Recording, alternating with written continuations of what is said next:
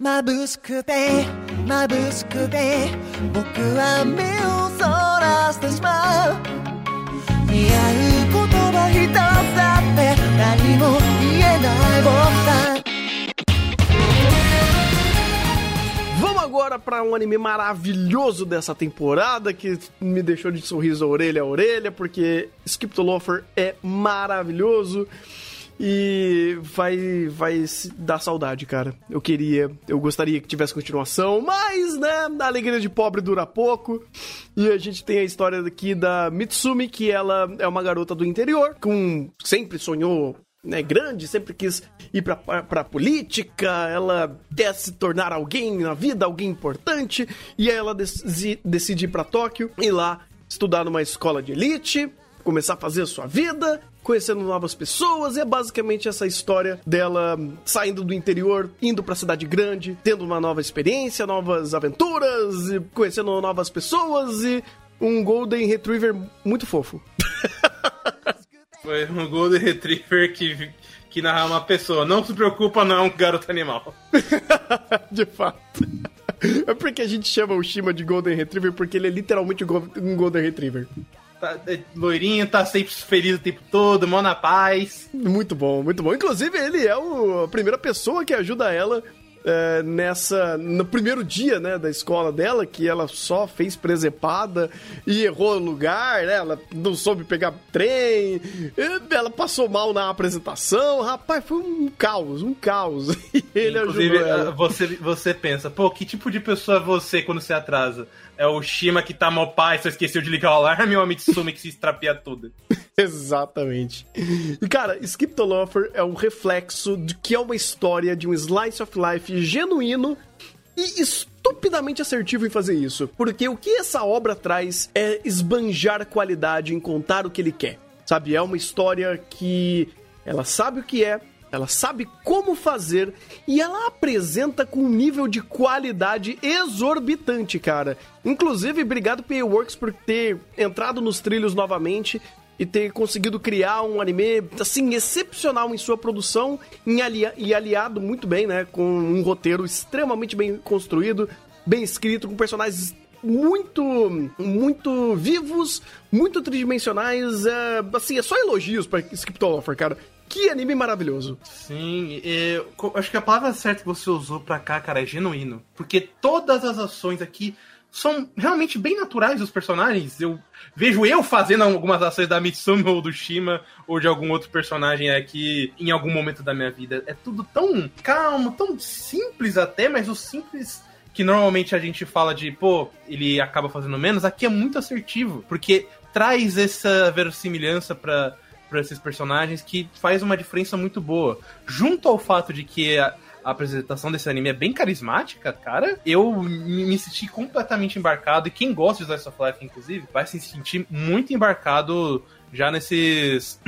Já no primeiro episódio, na primeira cena, porque ele faz muito detalhe assertivo. Uhum. Até com a ajuda da Kotomi Ideai, que é a diretora e roteirista, que ela fez Guinosage, ela tem algumas coisas interessantes no currículo, que, pô, dá pra ver que ela usa bem aqui. Os enquadramentos fazem diferença, a forma como ela conduz as cenas, usa a trilha sonora, é... ou não usa a trilha sonora, até deixa até um momento de silêncio, mas essas construções fazem muita, muito boa diferença. Até compensa que, ah, é um anime da Payworks. Mentira! Muito disso aqui foi pra The Remove, mas é aquele ponto. É, então. Mas, muito. Mas é que tá. É, um outro anime que foi muito usado para The Remove e foi ruim, não vou nem pegar da Payworks, vou pegar outro, Hakozume. Ih. A diferença que um bom diretor faz pra conduzir essas cenas e o estático não ser sentido. Pô, Uhum. tem muito take até em primeira pessoa aqui, cara. E eles fazem todo um cuidado pra gente estar no sentimento do personagem, pô. Sim. É- é- faz uma boa diferença isso. Eu vou além. Foi o melhor anime da Kotomi até hoje. O melhor. Tipo, em direção, em âmbito de, de trabalho que ela trouxe, cara, eu vi toda a lista aqui e é o melhor. No âmbito técnico, com certeza é o melhor. Porque, por exemplo, ela fez Genosage 2, mas, cara, comparando uh, em valor de produção o que ela tinha lá o que ela podia fazer lá e o que ela fez aqui é absurdo. É absurdo. Inclusive, não só pela direção, mas sendo compositora de série que fez um, um, uma diferença, assim, exorbitante pra Skip Toloffer. Porque o que ele faz, não é, não é nem o que ele faz, porque o que é literalmente o Slice of Life do cotidiano desses personagens com problemas mundanos que eles estão ali dentro da vida deles, é, porque eles são apenas estudantes, e são problemas naturais da vida, sabe? É problema de você não se sentir tão bonito, ou você não ter, não ter muita habilidade de comunicação, ou você se sentir meio destoante daquele cenário, daquela situação onde tem pessoas que já estão muito mais é, é, já são muito mais amigas, já tem muito mais afinidades naquele ambiente, você tá vindo, né, de um outro ambiente, de uma outra situação, de uma outra cultura e como isso se encaixa. Então são coisas extremamente cotidianas e os problemas até uh, que são mais dramáticos, eles ainda são bem pezinhos no chão. O que brilha em Skip Tolofer é o como, porque ele é mundano, ele é natural, ele é rotineiro, ele é cotidiano. E é muito disso que se traz em, su em suas passagens. E, cara, os episódios eles trazem uma tonelada de informação. É muito texto, é muito subtexto, é muita informação que vem por personagem, por perspectiva, por reações, por diálogos, então você tem uma quantidade exorbitante de informações para compor o como, para compor o passo a passo da história. Falando assim, parece até que, meu Deus, Skip Toloffer deve se perder ou deve manter é, essa quantidade exorbitante de informação e se tornar um lodo, né? E ser uma história difícil de você absorver. Muito pelo contrário. Muito ou pelo contrário. o contrário, ele é uma história que nada acontece, não. é, Acontece exato. bastante coisa, inclusive. Acontece muito desenvolvimento de personagem e muitos personagens extremamente gostáveis. Ou mesmo quando eles são extremamente babacas, você rapidamente consegue apresentar um contexto para eles e ter um tipo de empatia. Ele não dá ponta sem nó. Ele, inclusive, nem tem nenhum episódio que eu lembre que é muito paradão, sabe? Sempre tem alguma coisinha que acaba valendo pra progressão. Ou, ou até mesmo episódios que não. que acontecem menos coisa, mas aí cai na conta de, da produção. Porque tem, por exemplo, um episódio que a Mitsumi volta para a cidade dela para passar um, um, um, feriado, umas férias.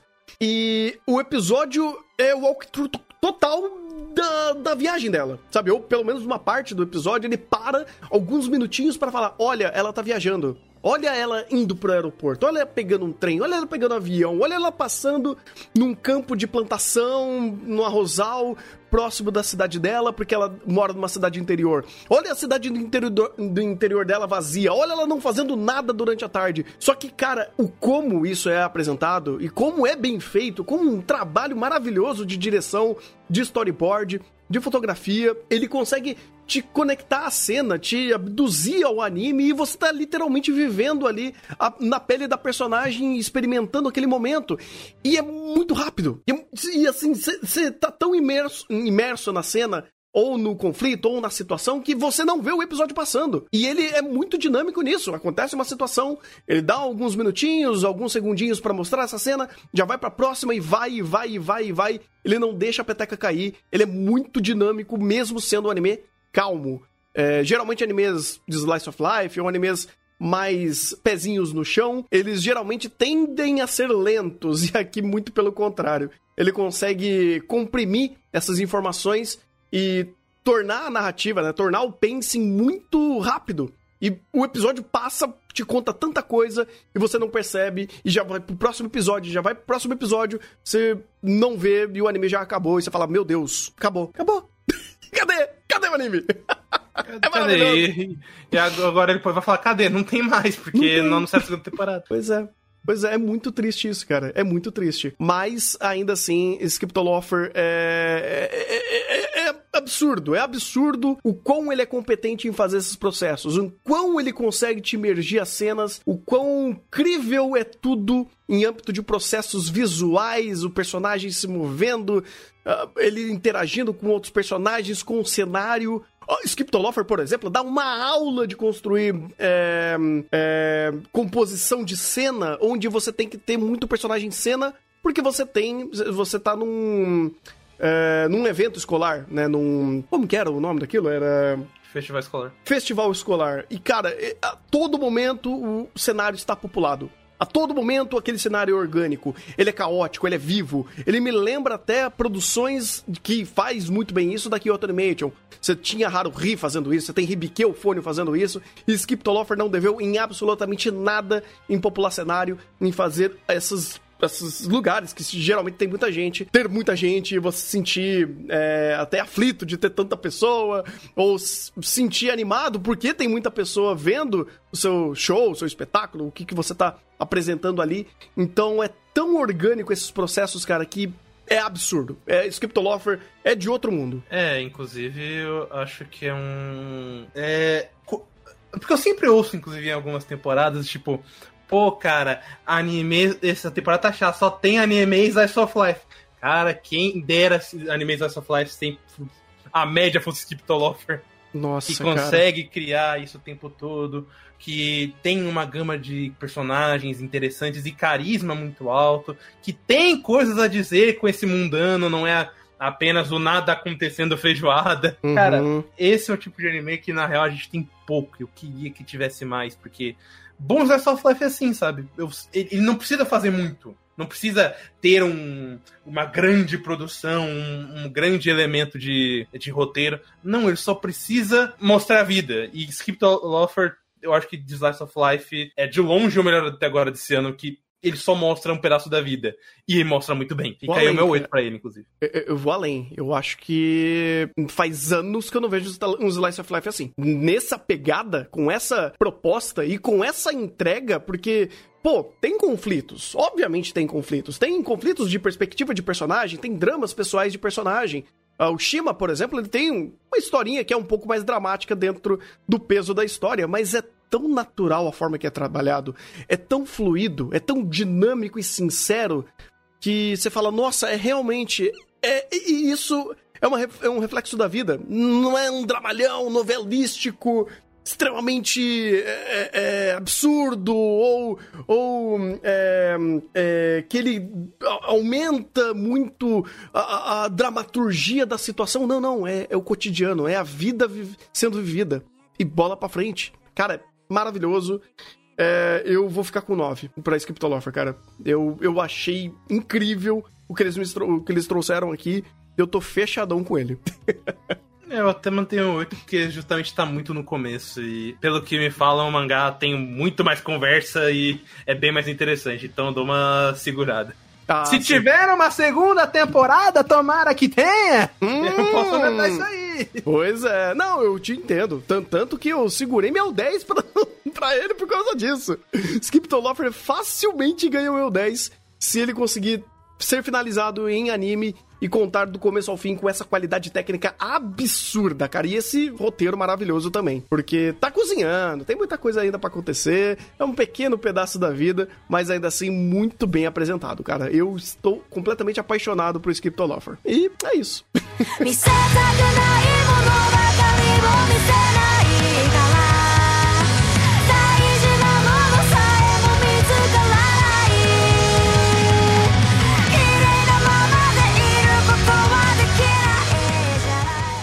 agora para um anime mais controverso da temporada, que é Tengoku Daimakyu, onde temos aqui um futuro pós-apocalíptico que acontece após alguns eventos estranhos de algumas criaturas aparecerem na Terra.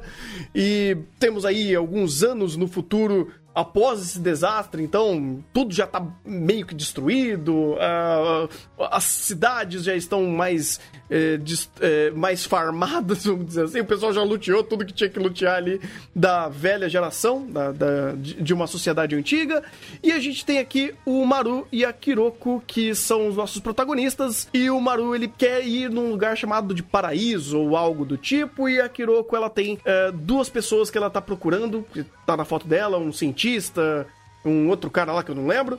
É... E basicamente a gente vai seguir essa história, dessa jornada de um mundo pós-apocalíptico, de sobrevivência, enfrentando esses monstros esquisitos, uh, com alguns poderzinhos ou pistolas a laser que explodem é, literalmente um lugar. Uh, e, pô, cara, é muito legal como no começo de Tengoku ele me dá essa vibe apocalíptica de survival, uh, onde a gente brincou até que, olha, temos um anime de, de The Last of Us. E na verdade não virou muito isso ao longo do caminho, né? Porque Tengoku fez uma escolha errada.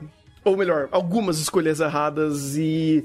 Sem spoilers, mas isso pesou muito na conta dele pra ter uma completude muito grande e ser um dos melhores animes do ano. Antes de entrar nisso, acho que é interessante um pouco falar do duas coisas. Primeiro que, felizmente, muito do que ele fez não afeta o que passou na, na temporada dele. Tipo, uhum. ele não uhum. afeta um, um, algum arco no meio do, do anime, então isso o gosto pode ser menos amargo para algumas pessoas. E, assim, tem muito ponto positivo de Tengoku, como é, você tem a própria ambientação. Foi até por isso que a gente começou a comparar com The Last of Us de brincadeira, porque ele realmente pega esse ambiente pós-apocalíptico, te insere bem dentro do, do, anime, com bom uso de trilha sonora, bom uso de silêncio, inclusive. É, a produção muito boa do, da, da Steph. Acho que o diretor foi o primeiro trabalho dele como diretor geral, mas ele já tinha feito muitos outros episódios de destaque. Então, cara, você tem aqui um. Acho que de produção um dos ápices da temporada fácil, sabe? Ele tem muita qualidade, muito cuidado em tudo que ele faz nesse quesito. Uhum. Alguém mais? É, eu, é, não, eu só ia comentar turno livre, que... turno livre. É, então. é que o Rafa cortou do nada a fala, eu falei, ué. Não, é, é, porque eu realmente parei aqui, vamos ver se alguém quer falar, porque não, a gente vai ter que falar um pouquinho da, dessa escolha errada aí. Não, não, beleza. Então, já que tá turno livre, assumo eu já concordando, mas discordando. Hum. O, o, início de Tengoku é uma coisa muito interessante, muito fantástica, tanto a qualidade de produção audiovisual quanto a proposta dele, que é muito instigante, tanto no mistério, porque né, não é spoiler da, do início, você roda em dois, em, dois, em dois âmbitos diferentes na história, né? Você tem dois núcleos diferentes que a história vai alternando.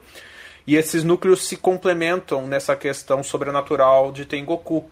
E isso é muito interessante na questão do mistério, do que aconteceu, qual, o que aconteceu para o mundo ficar desse jeito, né? O que aconteceu para chegar nesse mundo pós-apocalíptico. É... Eu só não sei se The Last of Us de fato seria a melhor comparação para esse início de Tengoku. Eu assim, vendo só o início eu, eu, eu diria Shinsekai Ori, vendo o final eu já não sei o que seria. Porque as coisas aqui elas vão para um âmbito querendo ou não, né? Sem dar spoiler do que acontece mais pro final, mas eles vão para um ramo meio é, meio único no sentido de que é um anime de mistério, é um anime de mistério pós-apocalíptico sobrenatural que a gente vai acompanhar principalmente o é, Maru e Kiroko. Kiroko. Isso, desculpa, memória ruim. Ah, relaxa, te entendo. É, a gente vai acompanhar principalmente esses dois andando nesse, nesse mundo em busca do o Kiroko, né? Que tá procurando os dois caras, né? Isso. Sim, o professor e o, o menino Robin. Isso. É...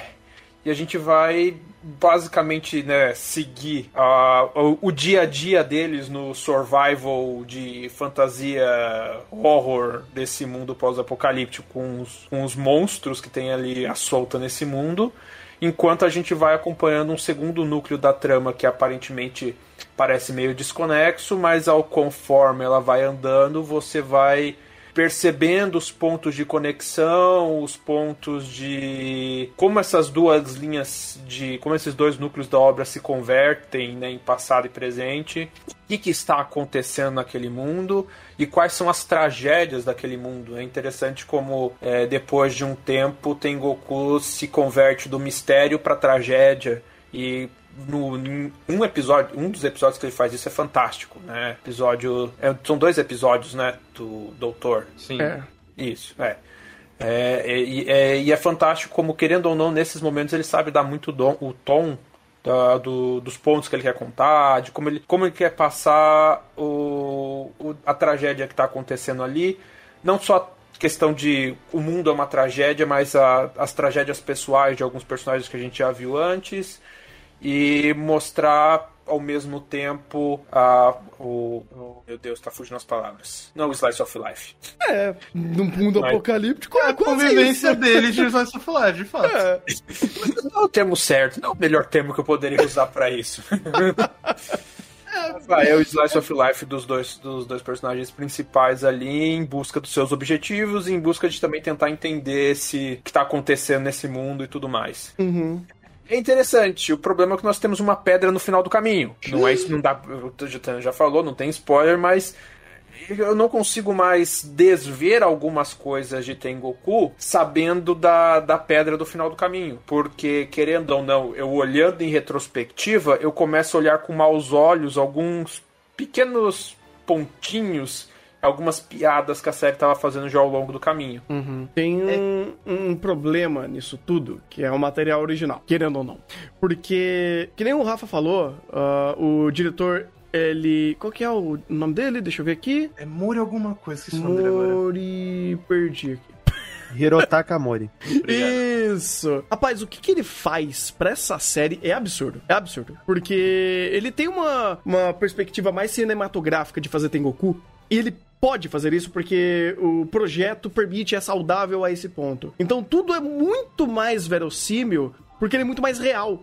Você tem um cenário pós-apocalíptico onde ele tem a ideia correta de tridimensionalizar aquele momento. Então, ele abre take, ele mostra cenário, ele te absorve ao momento, e isso é maravilhoso para você mostrar toda a história, mostrar toda a essência daquele mundo, ou as passagens desses personagens. Quando você vê que ele é tão bom em criar perspectiva e quando você começa a ver que o roteiro ele dá umas canelada forte, você consegue ver claramente quem tá trabalhando certo e quem tá puxando a corda do outro lado nessa história. E dá para destacar muito o trabalho dele e todo o trabalho da Steph em âmbito de produção, de sonoplastia, de coloração, de character design, que é um trabalho assim exemplar é um dos melhores, das melhores produções em geral que temos nessa temporada e talvez o melhor anime de produção em geral que a gente teve até agora. E, pô, fizeram um trabalho muito bem. Mas tem o texto, né?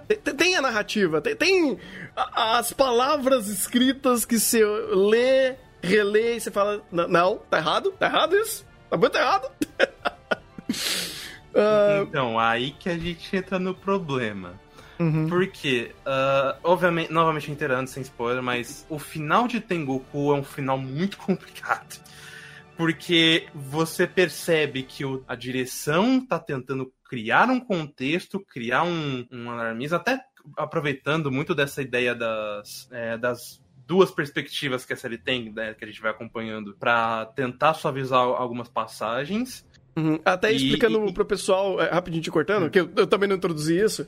É. É, o anime realmente rola em duas perspectivas. Uma da, do, do Maru e da Kiroko. É, e uma outra de um, uma espécie de um evento passado numa. Não é uma escola. É uma instituição com algumas crianças. A Isso. gente vai descobrindo que elas são mais pra frente. Exato. Onde elas notoriamente têm poderes. Né? Elas têm poderes paranormais, alguns poderes diferentes. E aí você começa a, a, a ser apresentado a esses personagens que estão ali, quais são os seus poderes, quem são essas figuras, como funciona a gerência desse, desse lugar. É, quais são as suas ideologias, e aí a história vai é, acontecendo em paralelo, é, contando eventos do passado, eventos do presente, e ele vai se apoiando, fazendo essas transições até temáticas, é, de, de passagem de tempo. É muito interessante o que, que eles fazem aqui é, para contar a narrativa em duas etapas. Ou contar duas, é. duas narrativas Só... no anime. Mas aí a gente tem um pequeno problema. Que, pequeno não, né? Porque existem os casos muito positivos, como é, os episódios do Doutor, e que aí vai explicando algumas coisas vai amarrando alguns pontos bem interessantes. E a gente tem justamente o caso do final, onde, por mais que a direção tente, por mais que eles é, tentem fazer com que você não desvirtue ou pegue a, a exata perspectiva de seja tensão, seja algum outro elemento, é, desconforto, uh, o texto tá ali para quebrar isso aqui no meio. Porque daí ele começa a criar diálogos e puxar e falar, não, não, é isso aqui mesmo. E é, é, ele te deixa com uma sensação muito amarga. Eu saí, inclusive, Tengoku, com um gosto extremamente amargo por conta do final, que por mais que a direção tentasse, não dava pra tancar o que tava sendo literalmente dito na minha tela. Até com algumas escolhas muito infelizes, ou de transição, ou de simbologias. Aí, desculpa, mas eu não, nesses fatídicos episódios finais eu não passo tanto pano pra direção, porque o tomatinho foi osso. Exatamente, é isso que eu tô falando, pô. É uma escolha. Eu entendo o que você fazer, mas é uma escolha muito infeliz você querer justo isso. É, então, é, deixa eu dar um termo, um termo agronomês aqui. É a, a deficiência de cálcio no tomate causando ranhuras no tomate foi de, foi de fuder. Mas... Não, não! Não, Maurício! Calma, que só vai entender que é agricultor, calma. Você tá piorando, a, a, você que tá dando spoiler. Calma, me, me, pegou, me pegou de surpresa. Assim como os gatos começaram a sair no soco aqui. Mas vai falando, deixa eu resolver o negócio dos gatos. Vai, vai falando aí. Meu Deus do céu. Não, mas é. é de, de, fato, eu não sei como é o material original. Isso o Igor pode dizer o quanto que a direção de fato se esforçou e quanto que foi, quão eficiente foi a contenção de danos. E dá para perceber que ali era uma situação ou que muda o texto inteiro, ou reescreve o texto inteiro, ou não tem muito o que fazer. Realmente não tem muito o, o, o que ser feito. É, a questão é que não sei, pelo menos para mim, é, essa cena ela mancha algumas piadinhas que já tava tendo em Tengoku desde antes. Querendo ou não, é, a, a situação ali apresentada está sendo feito piada de coisas similares a ela já há um tempo na obra. E meio que, pelo menos eu tava relevando, porque tá cenário pós-apocalíptico, o negócio não tava escalonando, tava sendo um elemento para meio que comédia momentânea ali, de. Foi o que? Uns quatro momentos diferentes na obra? Antes disso? Uns 3, 4 por aí. É, então, tipo, vai, sem maiores danos, tá sendo só a piada. Beleza, a gente vai tocando. Só que daí, como o Rafa falou, daí a, a, começa a vir a, a fatídica cena, os, os, dois fatídicos últimos episódios. Começa a ver os diálogos completamente desconexos e complet... não desconexos, mas uns diálogos desconexo não é a melhor palavra, mas uns diálogos assim, bem absurdos, assim, bem uhum. é, qual é o seu qual que é o T que você quer executar aqui, autor? É, qual das opções de T's você quer executar aqui? Porque o, o que você está me dizendo por texto não é um legal. não é um legal. Nessa situação, principalmente, não tá legal. Não, não, não uhum. vai. Não, não tô aceitando. Uhum. É. E, e, meio que, sei lá, isso acaba também comprometendo o futuro da obra. Porque eu não sei se tem uhum. vai ter segunda temporada, mas meio que, ok, a gente tem dois núcleos. Um núcleo já tem algumas coisas que essa temporada meio que já contou. Sobra o núcleo principal, que é do Maru e da Hiroko. Do Hiroko. Uhum. É... E né, é o núcleo que foi seriamente comprometido. Uhum. Então, esse é o, é o, principal ponto que eu queria entrar de negativo, porque eu vejo muito esse final como um final tipo Cado. Só que ele é. O, a desgraça que ele faz é o contrário. Cado compromete todo o que se passou até agora. Uh, esse final de Tengoku não, por isso que até eu, eu aprecio muito do que aconteceu no início da série. Porém, eu pessoalmente estou completamente fora desse anime a partir de outras temporadas que ele possa ter. Porque, como você falou, um núcleo a gente já sabe o que vai acontecer. A gente só vai ver o, pro, o processo, mas o destino vai, todo mundo sabe. E outro núcleo já deixou-se encaminhado muitas ideias de extremo mau gosto, ou muito mal trabalhadas ou, ou, ou conversadas, que vai se ter mais para frente. E, sinceramente, é, se for para ver uma série de, de, como a gente falou, mistério pós-apocalíptico, que eu já sei o que vai acontecer, ou tudo que vai acontecer vai deixar de dar tão merda quanto, eu não tenho nenhuma vontade de continuar, sinceramente. Uhum. Esse talvez até o final pior, porque. Ou, ou, é, vai depender de cada pessoa, mas é, isso me incomoda muito porque, por mais que eu tenha visto uma série, a maior parte dela até achado bem legal, é, qualquer coisa que eles forem conversar mais pra frente, você vai pensar: ai, mas vai estar tá remetendo aquele diálogo merda de perdão no hum. final, né? É... Ai, Jesus amado.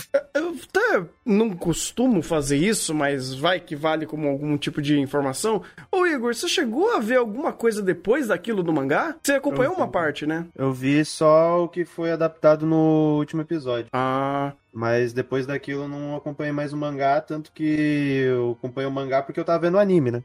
Uhum. Eu só come- comecei a ver o mangá por causa do anime. E eu já tinha falado no episódio 2, 3 que a merda seria o capítulo 32. Que foi o que aconteceu de fato. E depois daquilo, obviamente, eu não continuei, né? Porque eu, se- eu esperava que eles iam fazer algumas adaptações para pro anime pra não ser igual. Ou pra mudar algumas coisas. Mas é. Nesse caso específico, é uma questão de perspectiva que eu acho que eles. hum, eles não visualizaram o problema que a gente visualiza aqui. No sentido de a, a Steph não colocou esse momento, ou ponderou esse momento como um problema relevante o suficiente para mudar o roteiro. Era uma opção, ou a outra opção que eu tinha comentado também no, na- no, no último episódio. Eles não tinham poder para mudar esse aspecto no, no roteiro e mantiveram. Porque do que a gente tem aqui, o trabalho de composição de série, apesar desse momento ser péssimo, eu nem coloco na conta do, do compositor de série o Makoto, porque isso daí vem do material original. Então ele só teve que adaptar. Então ele tinha duas opções: ou ele adapta, ou ele pede pra mudar, pra fazer uma outra. Uma outra linha dentro daquela perspectiva que foi colocada. Eu não, a gente não tem informação se ele pediu e não, não conseguiu, se ele tinha essa possibilidade ou ele não tinha. Independente disso, eu não vou colocar isso na conta dele porque isso tá no material original. Mas na parte do que tange a ele, da composição de série e script, porque ele fez script de cinco episódios, inclusive o episódio 12, ele de fato fez um bom trabalho. O único ponto que ele não conseguiu mudar foi o do episódio 12. E aí vem o anime no episódio, no, episódio 13 com uma, uma contenção de danos. Tanto que no episódio 13, quem faz o script do episódio é o próprio diretor, é nem ele. Enquanto no episódio 12 foi ele que fez o script. E, e aí, cara, já tava entregue. Já tava entregue. Tanto que no próprio contexto do material original, as consequências são nulas. Ah, os pontos de reflexão são irrelevantes. T- E ele. E o próprio material original faz piada com aquela situação, colocando uma posterior declaração do Maru dentro daquele mesmo contexto. Ou seja, ele tá escrachando que aquilo é relevante.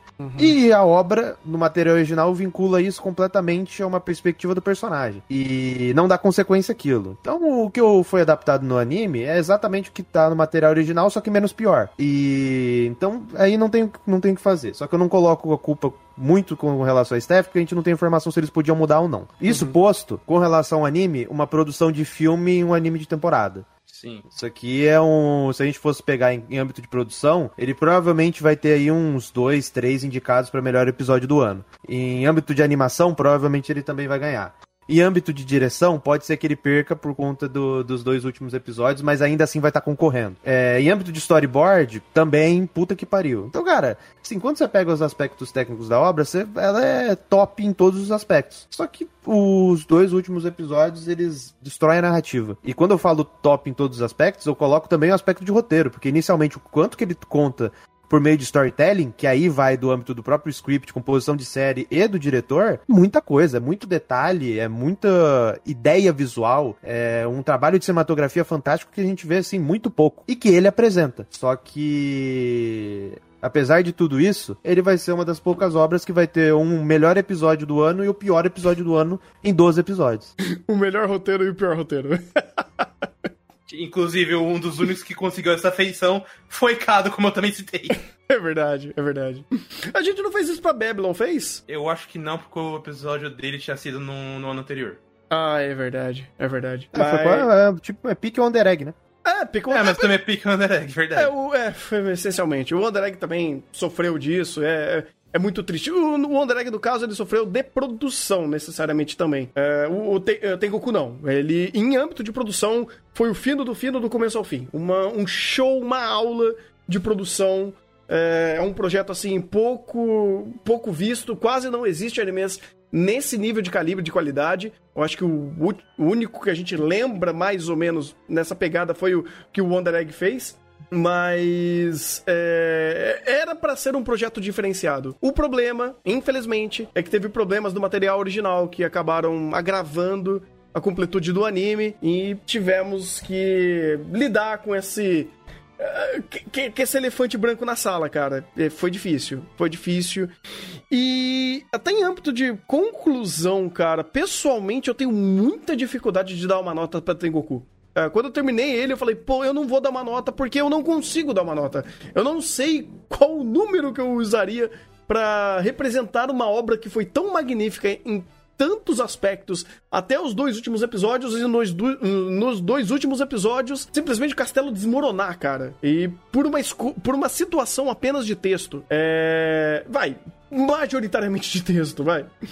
E eu ainda tô nesse impasse, cara. Eu vou me dar o luxo de não dar uma nota pra Tengoku, porque ele foi tão decepcionante, tão triste essa situação, essa situação ter sido dessa forma que eu não consigo dar uma nota para ele. É. Eu demorei um pouquinho pra pensar também numa nota, sinceramente, porque é, quando eu terminei o episódio, meu sentimento era dar zero. Que esse final de Tengoku é realmente bem difícil, mas foi o que eu falei. Ao meu ver, ele não é um final que destrói tudo que se passou antes. E a gente teve muita coisa, uhum. muita coisa boa. É uma, alguma conversa sobre é, eutanásia, que é um negócio muito pesado e que o Babylon tentou fazer e deu errado. Aqui funcionou. É, ou episódios que teve até Teve um episódio que foi dirigido pelo mesmo cara que fez o episódio 10 de Dainazenon. Que é um episódio que a série inteira é, é discutível, mas esse é um episódio perfeito, sabe? Uhum. E, inclusive, tantos nomes muito bons que a gente já viu, até o diretor de 86, o Toshimasa Ishii, ele tava aqui, ele fez o fatídico episódio 12. É, tem tanta coisa boa aqui, cara, que eu acho realmente injusto eu destruir muito da nota dele por conta disso. Mas, ao mesmo tempo, eu penso, cara, um anime que era 9, quase 10 da temporada, um top tier fato da temporada, caiu pro anime, assim, decente, legal, mas que te termina com gosto muito amargo. E eu já falei aqui, a pior coisa que tu pode fazer é quebrar o seu final. Porque eu saio com o pior gosto do mundo, independente do que aconteça. Eu, uhum. Atualmente, eu fico com 7. Por tudo que ele fez antes e que não, felizmente não foi quebrado. Mas, de novo, eu pessoalmente tô completamente fora de Tengoku se tiver uma próxima temporada. Uhum. É, eu vou ficar com um 7zinho também. Vou ficar com um 7. Uhum. Mas é, esse final aí é, é complicado. no mínimo complicado. Uhum. pois é. Pode roubar e dar duas notas? Claro. Pode. Em âmbito de completude de roteiro, querendo ou não, eu vou dar três pra Tengoku em âmbito de texto. Porque esse final foi, foi de fuder. Foi, foi assim, foi. É... Inclusive eu devia estar escolhendo melhor as palavras. Esse, esse final assim, foi horrível. Foi uma coisa execrável. É... Em âmbito textual, em âmbito narrativo, para mim, Tengoku é um 3. Em âmbito de produção, é inegável. Pô, o Igor já falou, é, é um anime que vai conseguir participar fortemente nas duas tabelas dos awards, tanto da de cima quanto da de baixo. Uhum. Isso é algo. É algo assim louvável. Então, de produção, tirando esses pontos em que a produção meio que, entre aspas, é contaminada pelo, pelo texto, pela narrativa, eu dou um 8 pra Tengoku em termos de, de 8. É, 8. 8 por, por causa de birra, porque eu não consigo desvincular o roteiro. Teoricamente devia ser 10, mas eu dou um 8 pela, pela essa questão audiovisual e principalmente pelo quando tem o roteiro até a metade. Pô, o que o Rafa falou, o episódio do hospital, uma coisa fantástico aquele episódio. Acho uhum. que talvez seja o melhor da temporada, um dos melhores episódios da temporada. Vem forte para competir pro ano, cara. É, então. Bem forte. É é fantástico. O problema é que, né, olhando o anime como um todo, tem certas escolhas da direção, da produção que me, pô, é extremamente bem feito. É, é, é, é corrobora com a narrativa visual, ele, ele é produção e roteiro, assim, trabalhando fortemente para passar toda a mensagem, sim, mas quando sua mensagem final, principalmente, sua mensagem deixa um gosto é, horrível do, do, do final do anime, eu não eu pelo menos não consigo ser técnico de dar. Ah, mas, pô, a produção tava realmente fantástica. Aceitaria uma produção pior para você não fazer a merda que você fez nesse texto. Mas uhum. também entre o ponto que o Igor falou, a gente não sabe até que ponto esse Steph tinha liberdade para desarmar de vez essa bomba e mudar o roteiro de forma drástica para resolver esse problema. Então eu fico com essas duas notas: 3 para âmbito de narrativa, 8 para âmbito de produção.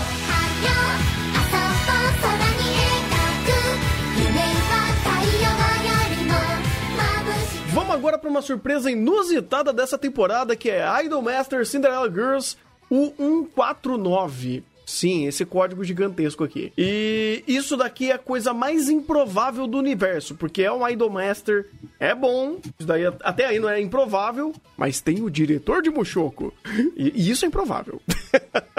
Não, não é. Você é uma pessoa muito afetada por Mushoku, né? Tem muita gente boa nessa. Ah, mas Se eu aquilo. contar- traumatiz- Eu sou traumatizado com aquilo. Eu, eu vou, eu vou contar um negócio aqui. Ah. Existe uma relação muito sólida Hum. entre Idol Master, Mushoku e Violent Saga. Oi, peraí. Fiquem na, na- ok. fiquem na, na, na review pra descobrir qual é. Maravilha. E aqui a gente tem basicamente um- a mesma ideia de Idol Master, onde vai fazer um grupo de idols. E dessa vez a regra é que elas têm que ter um. a- a- Elas têm que ser um abaixo de 1,50 de altura. Sim, e, porque é todas são regra. criança. Essencialmente. então quer dizer que você cresceu um pouquinho e tá demitido. É tipo isso. Entendi. É, inclusive, se preocupo com isso no meio do roteiro. Acho interessante. Oh, ok, legal. Curioso, curioso. Vamos lá. Eu acho que não é surpresa pra muitos que devem acompanhar isso, mas Idolmaster é conhecido por ter um- uma franquia de animes normalmente mais sólida que o normal. Tipo, ele é o anime de idol padrão. Sim, mas ele se preocupa com sua qualidade não só de animação, mas de roteiro, de diálogos também. E Uhum. você já percebe isso justamente é, nos primeiros episódios, quando ele começa a separar um pouco é, de episódio por personagem, mas focar de fato nos problemas que elas têm, na forma que elas agem. Ah, Muitas vezes tem conflito do próprio estereótipo delas de, pô, eu sou a menina moe que grita o tempo todo. Mas será que eu tô fazendo isso por uma questão de, de que eu sou uma garota moe genérica ou porque eu tenho uma hiper necessidade por atenção ou eu tenho uma dificuldade de socializar se não for assim? É, realmente existem algumas conversas dentro disso. Claro, nos limites do que a Idolmaster se permite, porque ele ainda é o- um anime muito otimista em relação a essa indústria. Então ele não vai, obviamente, meter o dedo na cara e falar: Olha aqui, existe problema! Como é, por exemplo, a Shinoko. É, mas ele se preocupa com esse tipo de coisa. E vou ser sincero. Que eu vou, ter, eu vou ter que entrar nesse assunto. Existem algumas críticas em Idolmaster que são, pra mim, um- muito melhor do que o Shinoko fez no, no anime inteiro. Uhum. Porque ele s- cria não só de uma forma sutil, mas ele respalda bem dentro da própria série. Então eu não preciso conhecer a situação, mas para meio para bom entendedor minha palavra basta. Um pequeno spoiler para dar um exemplo. Existe um conflito onde a é, uma das garotas, é, a Haru, ela não gosta de, de usar saia, ela acha hiper desconfortável.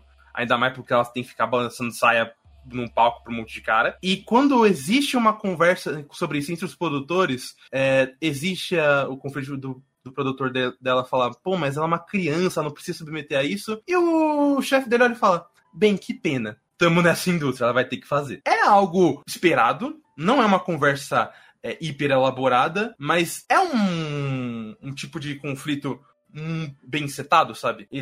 É, isso amarra temática de personagem, amarra uma crítica à indústria, amarra até essa questão de problemas de como uma idol pode ser vista. E eu acho bem interessante a forma como eles é, abordam isso. E, novamente, como o diretor Manabu Kanoto, o diretor de Mushoku, ele é muito inteligente em criar é, momentos que são realmente hiper desconfortáveis. E que, assim, para uma criança ou, ou melhor, pra criança que está nesse meio pode não entender, mas pra quem tá em volta realmente acha estranho. Tem um outro momento que é uma criança que sem querer acaba aparecendo numa live da, da indústria, da empresa deles, e os- o chat todo, pô, quem é você? Legal, você é bonitinha, não sei o quê. De repente, presidente da indústria doando 30 milhões, pô, você é bonita, fale mais de você. E todo mundo, com exceção da menina, hiper desconfortável quanto a isso. Pensando, pô, isso aqui não tá muito certo, né?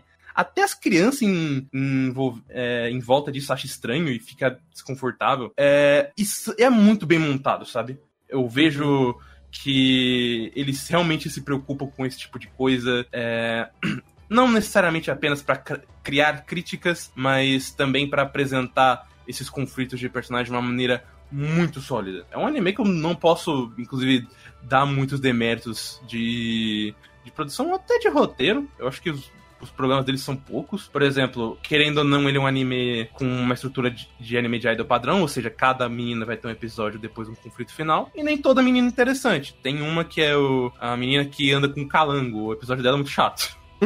Mas é, ainda assim é um, é um, episódio chato. Ele não é mal dirigido, ele tem boas cenas, principalmente de música. E o, os momentos altos dessa série saltam muito à vista, sabe? Uhum. É, eu, eu, tenho até uma comparação engraçada com o Shinoko. Não é nem tirando no Kushinoko, é tipo. É, porque em Oshinoko é uma história muito sobre crítica. E as coisas que eu mais acho legal é quando não tem nada de crítica, é o, entre aspas, anime de idol genérico. Quando é o, a, a, relação da Ruby, etc. Porque uhum. aí é, eu, eu, vejo que, pô, saímos do que é o esperado e estamos numa dinâmica diferente. Aqui é quase a mesma coisa. Pô, hum, 80% anime de idol padrão, só que extremamente bem produzido. Aí eu vejo esses 20% de de repente criar uma conversa, criar uma sutileza, eu falo, cara, isso é, me salta muito mais à vista, é muito mais interessante. Uhum. É, e vendo até como a própria série se, se conclui e acaba dando ganchos, acaba é, respaldando muito bem o personagem, cara, eu me surpreendi bastante. Eu esperava que ia ser bem produzido, eu esperava que ia ser até com anime divertido, foi o que o primeiro episódio me mostrou. Eu só não esperava que realmente ia ter tanta qualidade e cuidado para algumas conversas quanto teve aqui. Eu acho que é um anime que, inclusive, é, alguns animes já podia aprender, tipo, Pô, dá pra ser genérico, mas dá pra ser bem feito. Né, Love Live? Eu não, tô cansado de ver exatamente a mesma premissa e estrutura de to em todas as suas séries. Aqui a gente pelo menos tem uma dinâmica diferente. É bom! É curioso, cara. Inclusive, no primeiro episódio, ele, ele setou bem o padrãozão, né? dali pra frente que o negócio foi realmente discorrendo e, e ampliando as temáticas que ele apresentou, né? Eu só vi o primeiro episódio, o que mais me impressionou daquele primeiro episódio foi o âmbito de direção e como ele criou filtros, finalizações, como era muito harmônica a produção. Sim. E ele tinha um filtro que parecia um anime mais envelhecido, sabe? um anime de 2000, de 90. Eles manteve, inclusive, esse filtro ao longo do, da série? Manteve, ah, inclusive ah, usaram muito bem. E, inclusive, a, a, grande relação que eu comentei entre Mushoku, Violent e, e Idolmaster. Um dos, um dos melhores episódios, ou melhor episódio da série, inclusive, que é o 11, foi feito por um dos caras que fez vários episódios de Violent Saga de Clímax que é o Atsuko Kobayashi. Atsushi Kobayashi? Atsuko Kobayashi, não lembro agora o nome exato. Uhum. Mas, mas é o Mano Kobayashi e ele manda bem demais. Inclusive, você percebe muito do que ele se preocupa em Idolmaster também tem em Violent Saga. E é um cara muito talentoso. Uh, mas até no primeiro episódio, cara, você percebe como ele cuida bem de setar o conflito de personagem, como a direção faz. Mesmo que o conflito seja simples, a direção é, joga é, esses conflitos para te causar um impacto muito forte. É... Então, uma, realmente, como você falou, um anime bem harmônico. Mesmo que uma parte não seja tão sólida, a outra compensa muito bem. É, inclusive, é muito rara a produção PK nesse, nesse anime em, em todos os seus 12 episódios. Por fim, pô, eu novamente, fiquei muito surpreso, porque eu tava esperando só que fosse um anime de idol padrão, porém com, é, com mais carisma, com uma produção acima da média, obviamente, mas o fato de que ele se preocupa com esse tipo de coisa é até um pouco do que eu esperava de muitos animes de idol que eu fui atrás e tomei muito no meu cu, né? 22/7. Tamo aí. É... então, ver que ele. É... que existe uma preocupação com esse tipo de conversa, ver que existe um, um cuidado da série em aproveitar é, to bem todas as personagens de todos esses conflitos. Pô, é muita coisa que eu não vejo nem anime normal de temporada, sabe? O, muita série acaba pegando bastante por não trazer todo esse potencial, e a Idolmaster traz. É, então, pô, parabéns para ele. Acho que inclusive pode melhorar bastante dependendo de onde ele querer ir, porque ele, ele termina com um gancho de continuação bem claro. Então, então parabéns, tome um, um sólido 8. Parabéns. Caraca, olha só. É uma temporada que a gente vai sentir falta, né, cara? Porque, olha, um anime de Idol ganhando 8. cara, uma, um anime de Idol ganhando 8. Essa temporada teve bastante coisa muito sólida, sabe? Um, pra romance, Slice of Life, Idol, por algum motivo, temos muita coisa boa. Pois é.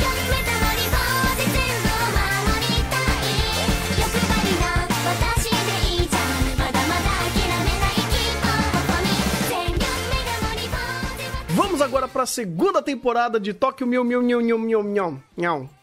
Roland Johnson. é literalmente o mesmo anime, segunda temporada, é isso? Sim! Fecha a review! Aê! Rápido! Vai, elaborando um pouquinho. É literalmente isso. Porque foi o que eu falei, inclusive, na review da primeira temporada. Uhum. Eles terminaram, eles adiantaram muito o processo, e agora que vai ter a segunda temporada, eu quero ver o que, que eles vão fazer pra me convencer de algumas coisas, principalmente relação de personagem. Só quando é a segunda temporada, ai, não. Você tem até pelo menos um pouco mais de elaboração das personagens separadas, tipo, um episódio da Ichigo, episo- um episódio da Mint, da Sakura e por aí vai, pra desenvolver um pouco mais elas, isso é positivo, mas relação entre elas, muito pouco. Muito pouco, inclusive. É, ah, de resto, é a mesma coisa que eu já até falei na outra review. Ah, problemas de produção continuam os mesmos. É, tem até algumas ideias que eu acho legal, principalmente de arte, para ser um negócio mais antigo, mas não gosto da, da falta de quadro. Os storyboards ainda são muito ruins. É, o andamento do roteiro. Eu não vou dizer que é incoerente, mas as coisas só, só acontecem. Tipo, eles não trabalham as coisas como realmente é, deveria ser um roteiro de criar um foreshadowing, criar uma situação, construir um- uma base pra se andar e, e ter uma legenda assim. Não, não, não. isso- as coisas aconteceram. Pronto, agora o, o moleque aí é o, é o novo vilão. Ele sempre foi o novo vilão me recusa a elaborar. Mas antes ele também era um cavaleiro pica que tá aí salvando a Ichigo. Mas antes também ele é um moleque chato pra caralho que não faz nada nessa porra dessa série. E é isso. Tipo, tal que o meu, meu um anime muito medíocre continua muito medíocre. Muito mal feito em questão de animação. É, quer dizer, o que mais pode dizer? É, Sim, ah, ele- ah, é, te- teve uma cena legal. Uma É. cena legal. ótimo. Foi um, um conflito da. Porque a Ichigo faz merda, porque ela quer ser. Porque ela só quer gadar, só que essa gadagem quase mata todo mundo, e aí ro- rola uma treta envolvendo isso. Acho interessante. Mas, tipo, é, o anime em si, ele não elabora. De novo, ele tão me recusa a elaborar que ele só vai ser uma sequência de acontecimentos. E essa sequência de acontecimentos é extremamente interessante em certo ponto, porque eu só não tô entendendo mais nada. Ou eu só não me importo entender, eu só quero que acabe. Que já. Como eu falei, agora que vocês já passaram num ponto muito importante pra série de reafirmação, de construção de personagem, etc.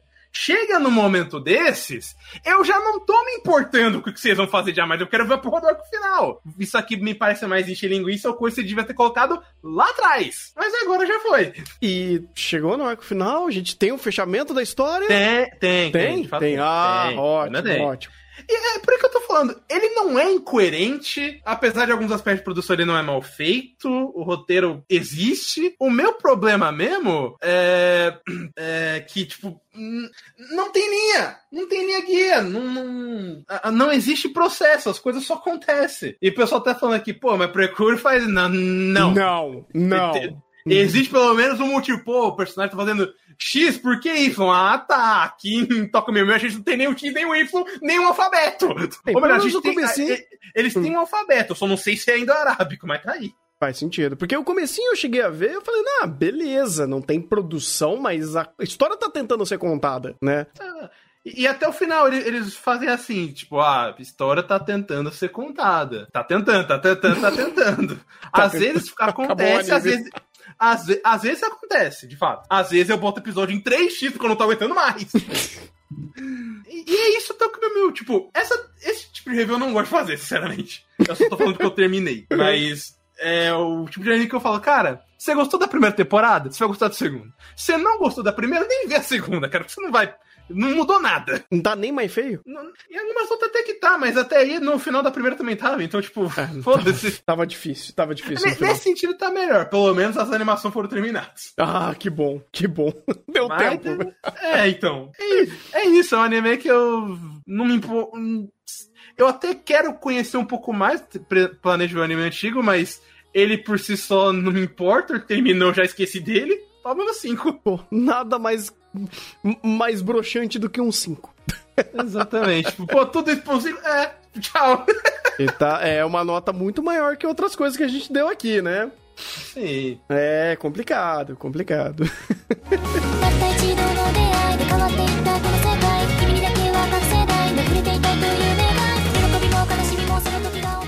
vamos agora pro meu queridinho, ou que era queridinho, que era o Tony Kawa, segunda temporada, eu pulei fora desse barco porque, cara, eu vi o primeiro episódio da segunda temporada, tava em português, tava da hora. Mas que produção merda, cara. Nossa senhora, o episódio não passava, o bagulho era bugado. Eu falei, é, acho que eu vou ter que dropar alguma coisa hoje, né? Aí eu dropei Tonikawa, o Maurício tancou. que falar de Tonikawa? O anime que na segunda temporada faz a mesma coisa que a primeira, mas na opening te vende que ele vai ter alguma progressão. Temporada bait do ano. Fantástico.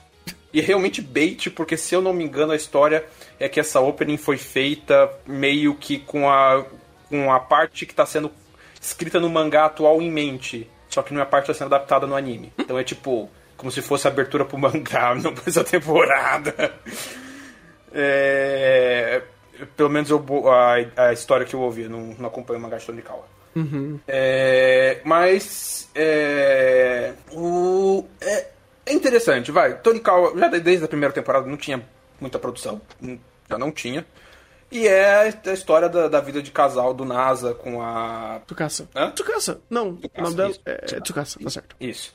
É, do NASA com Tsukasa e pessoas associadas. E a segunda temporada vai ser basicamente a mesma interação dos dois da primeira temporada, só que ampliando um pouco de cast personagem. Antes tinha só as duas irmãs ali que cuidavam das termas, agora tem professor do NASA, amigo do NASA, mais pessoas ali da vizinhança que vai conhecendo.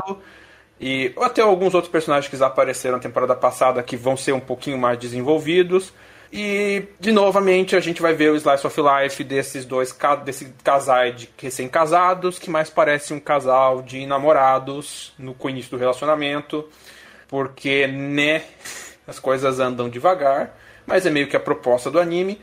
E sei lá, é, acho gostosinho de ver, eu acho bonitinho, acho que é uma comédia romântica legal. Ela tem alguns pontos, sei lá, interessantezinhos, da, da perspectiva até que ele inova um pouquinho nessa questão de comédia romântica, porque meio que nessa parte do, do anime, pequeno spoiler, mas como eles já estão casados e já, sei lá, tem já alguma intimidade, é, é é de interesse mais pra gente ver da parte do NASA, que a gente vê mais a ponto de vista dele nessa, nessa temporada, de querer avançar um pouco as coisas. Só que né, são dois sem experiência, onde o NASA vai buscar recomendação de experiência em mangá shoujo de comédia romântica. Ah, não! Eles não fizeram isso. Só que o anime tem a decência de falar, pô, isso no mangá shoujo daria situação X.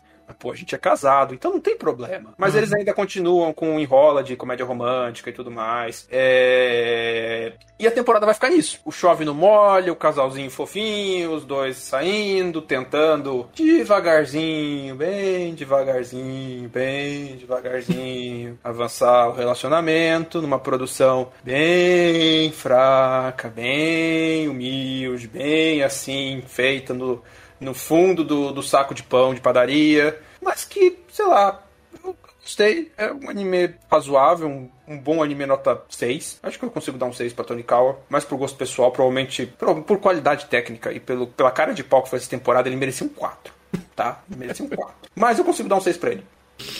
Pergunta: a produção dessa temporada aparentemente tá pior do que a da primeira? Que já não era boa? Eu acho que tá. Eu não vou- Memória. Memória, né? Você tá perguntando de memória comigo também, né? É, não, eu sei, é porque eu vi o primeiro episódio e falei, cara, tava ruim, mas tá, parece que tá pior. Então, dito isso, tem até alguns pontos interessantes dessa temporada que, querendo ou não, nessa avanço, passo de tartaruga, eles fazem alguns progressozinhos, eles. Nessas piadinhas de comédia romântica, eles escapam de alguns clichês, tem umas resoluções interessantes. Eles esqueiram o conflito da Tsukasa, o conflito que provavelmente vai ser o conflito final do, do final do mangá, que provavelmente é o que está sendo adaptado, que é o que a Opening isqueira. Eles têm umas jogadinhas básicas de direção interessantes. A direção, em alguns momentos, tenta te contar um pouquinho de storytelling visual, em alguns momentos específicos, que ele tenta, tenta fazer o bait de algumas coisas. Assim, ele não tem orçamento, então você percebe facinho. "É, Isso não faz sentido, mas tenta. É... E é isso. Um anime que não te ofende, um anime que ele vai continuar no mesmo premissa da primeira temporada e é literalmente o casalzinho junto, tendo sua vida de casal e um pouquinho de comédia romântica e é acompanhar isso com uma produção bem meia boca durante 12 episódios. Pra quem não se importa ou gosta desse tipo de coisa, tá valendo a pena. É um pra passar o tempo. Pelo menos eu gostei. Justo, justo. É, Ou seja, a mesma coisa. É, é, ele tá esquerando uma evolução? Tá. Talvez uma terceira temporada? Talvez, mas eu duvido muito. O cara, ele o que tem algumas. Hum. Ele tem, tem alguns momentos de piada interessantes. Ele tem algumas quebras de comédia interessante. Uhum. Pô, tem, tem uma determinada personagem feminina que o NASA começa a falar a perspectiva dele de relacionamento e no final eles fazem uma piada com ela não entendendo a situação. Uhum. Mas não é o clássico de comédia romântica de tipo, ah, ela achou que tava falando com ela, que o NASA tava falando dela. Não. É uma outra coisa que foge um pouco do escopo, é coerente com a personagem e foi um- tem, tem alguns momentos interessantes. Assim, se eu falar o que é, vai dar o spoiler da, da situação, mas tem, tem alguns momentinhos interessantes, tem algumas interações interessantes. Ele tá tentando ir pra algum lugar. A questão é, isso está bem lento. Se você não se importa com isso, frente. Mas, inclusive, recomendo ver dublado. Não, total, total. Porque daí é uma barreira menos pra você continuar lá, lá dentro. Ah, e, inclusive, é, uma, uma característica que ele acabou deixando um pouco na primeira temporada, e eu não sei se na segunda volta.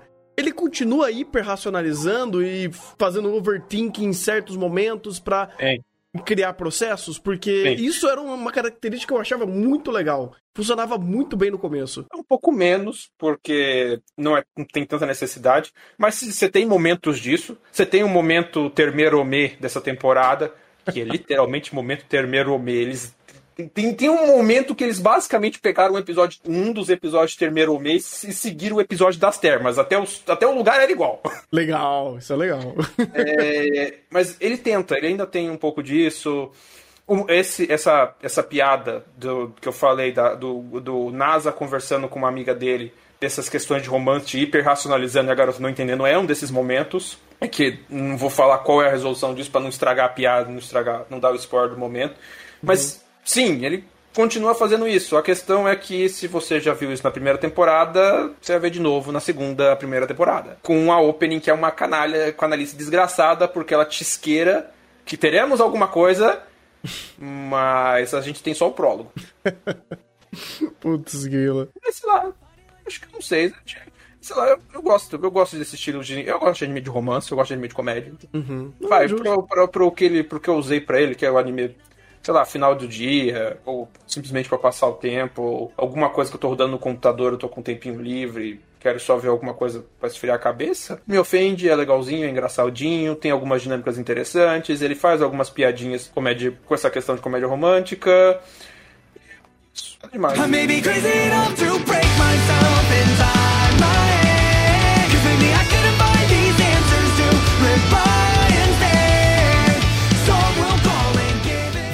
agora falar de Violent Saga, segunda temporada, essa coisa maravilhosa. Obrigado, Violent Saga, por existir. E aí, nessa segunda temporada, temos um time skip depois da primeira temporada, né? Onde o Thorfinn, ele vai pro momento Harvest Moon da vida dele. Ele vai sair dos campos de, de batalha e vai viver a vida dele, ou pelo menos sobreviver, é, se tornando um escravo numa fazenda que é mais good vibe. E. se eu posso dizer dessa forma. Olha, pra, pra realidade medieval da Inglaterra do século XI, É, menos, olha, até que, né, o, o senhor de engenho dele não era tão ruim. Não, não, ele era God.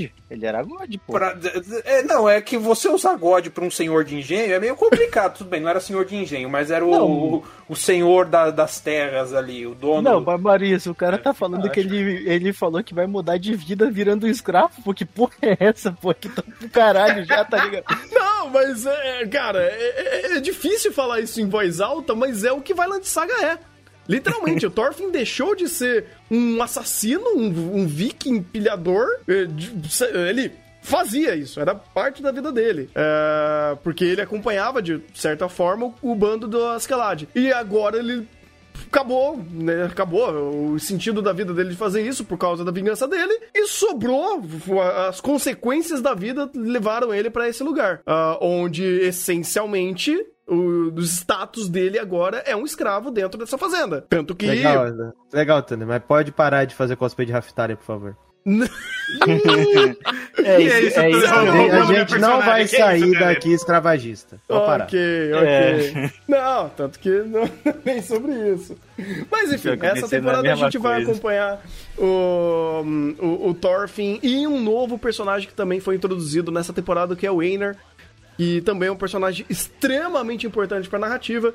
E essa é a vulga temporada que, ah, meu Deus do céu, o Thorfinn. Como que é? O pessoal fala? Thorfinn herbívoro? É vegano e. É o, e, e o anime nada mais é que o Globo Rural de Garimpeiro. Isso. Ô, ô, mas, mas, cara, Quem posso, falou essa posso, besteira? Eu, Posso Ah, lançar- eu prefiro chamar gente- de crossover de Revertimu com Mario Saga. Ô, mas pode falar, truque, do jeito que os caras estavam pintando, eu achava que ia ser mó ruim, sendo que foi mó bom. Gostei pra caralho do Einar, tá ligado? É claro que você gostou, porque Violet Saga é excelente, cara. O pessoal que fala É, essas merda aí, pô, fala pelo meme. Ô, mas, mas tipo, vamos falar truque da faltou um pouquinho no final, mano. Acha- Hum. eu acho, mano, eu achei os 12 primeiros episódios muito insano, tá ligado? Hum. Só que aí a segunda metade eu achei que pro finalzinho, achei que ficou faltando, tá ligado? Não tem quando tu vê todo aquele progresso e tudo, aí tu tá esperando o clímax, e aí o clímax te decepciona um pouco, mano. Tá, É, mas aí. esse não é o clímax, esse aqui é o outro prólogo. É. Na verdade, a gente já tá indo pro segundo prólogo. A gente foi- Uhum. passou o segundo prólogo, a gente vai pro terceiro agora. Sim. Mas é- e outra coisa. Mas é o clímax do arco, tá ligado? Tipo, É, e outra coisa, o clímax aqui vai, é a resolução do Thorfinn enquanto pessoa, enquanto sua decisão pro resto da vida, né? É, é, você ficou um pouco, você queria um pouco mais de luta, né, Thiago? É, é que, tipo, como é que, eu, é, como é que eu posso falar sem dar tanto spoiler, assim? É que, cara, tipo, a resolução do, do último arco, tá ligado? Tipo, tu coloca, assim, os dois... Ele tá querendo descobrir o que é ser um guerreiro, no caso, que é seguir o ideal do, do pai dele, né, no caso. Aí, Uhum. tipo, tu coloca que quando ele... Quando o pai dele realmente descobriu que é ser um guerreiro, ele deu um socão na cara do Torquil e fugiu, tá ligado? Ele nocauteou com um soco o cara e fugiu. Mostrando o valor dele, tá ligado? Trocando da porrada. E o, quando o Thorfinn descobre meio que acontece aquilo, aí tu pega e fala, porra, eu quero.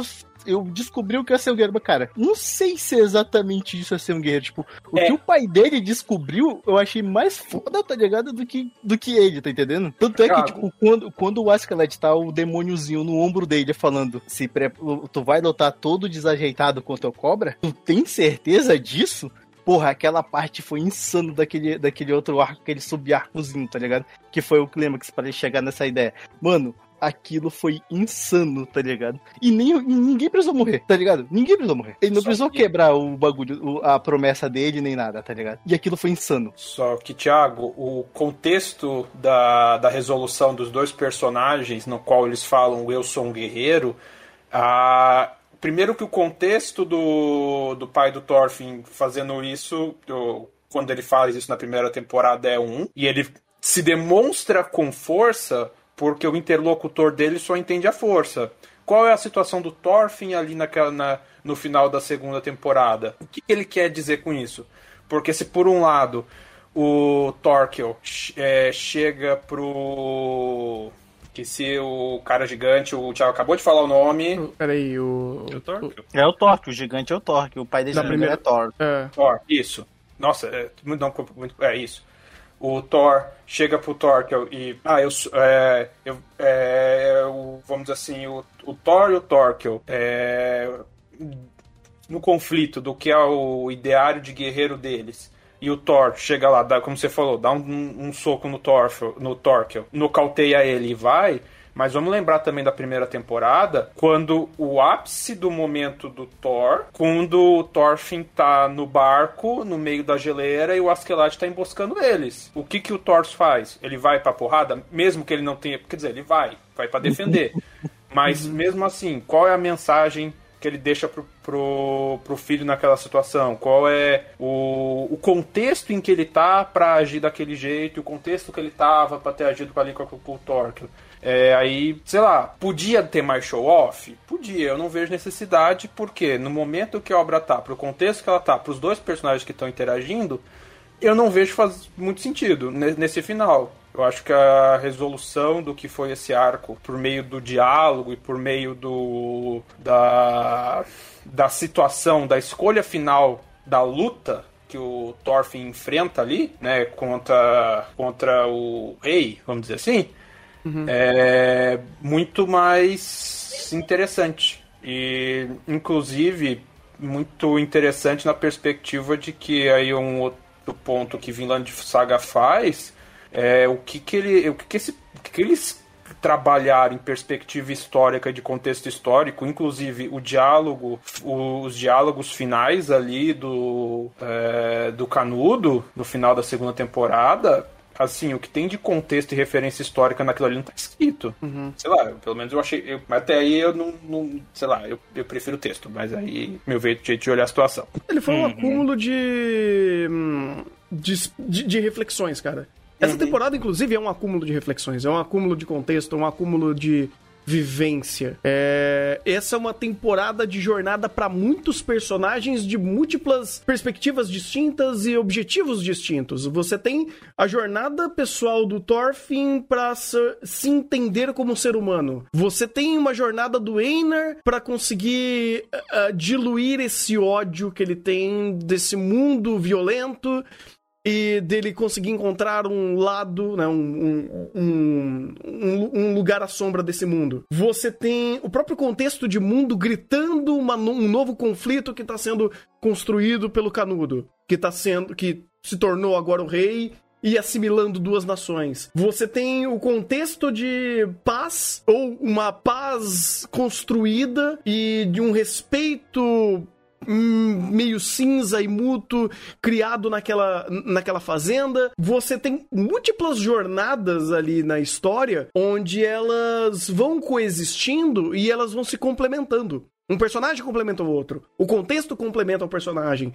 E é uma narrativa tão orgânica em tantas direções que não dá pra dizer que teve um único aspecto ou que um desses aspectos acabou não fazendo tanto sentido ou ganhou mais holofote do que o outro, porque é tanta coisa acontecendo que eventualmente, em âmbito de perspectiva própria, você vai gostar de coisas a mais do que outras. Então, é normal. E uma narrativa ainda que tem tanta e múltiplas direções para seguir, é, isso daí é muito normal acontecer. Só que eu vejo de uma outra forma. Eu vejo quando você tem múltiplos caminhos e múltiplas direções para seguir e você segue elas e você complementa elas e consegue enriquecer a narrativa por conta dessas multifacetas de personagens, cenários, situações, a história só fica cada vez mais rica e você como espectador, ganha muito mais, porque a história tem muito mais coisa para te contar. E essa temporada foi o que aconteceu. Essa temporada teve um ambiente mais fechado, uma situação mais localizada e por conta disso você teve tempo para trabalhar a perspectiva,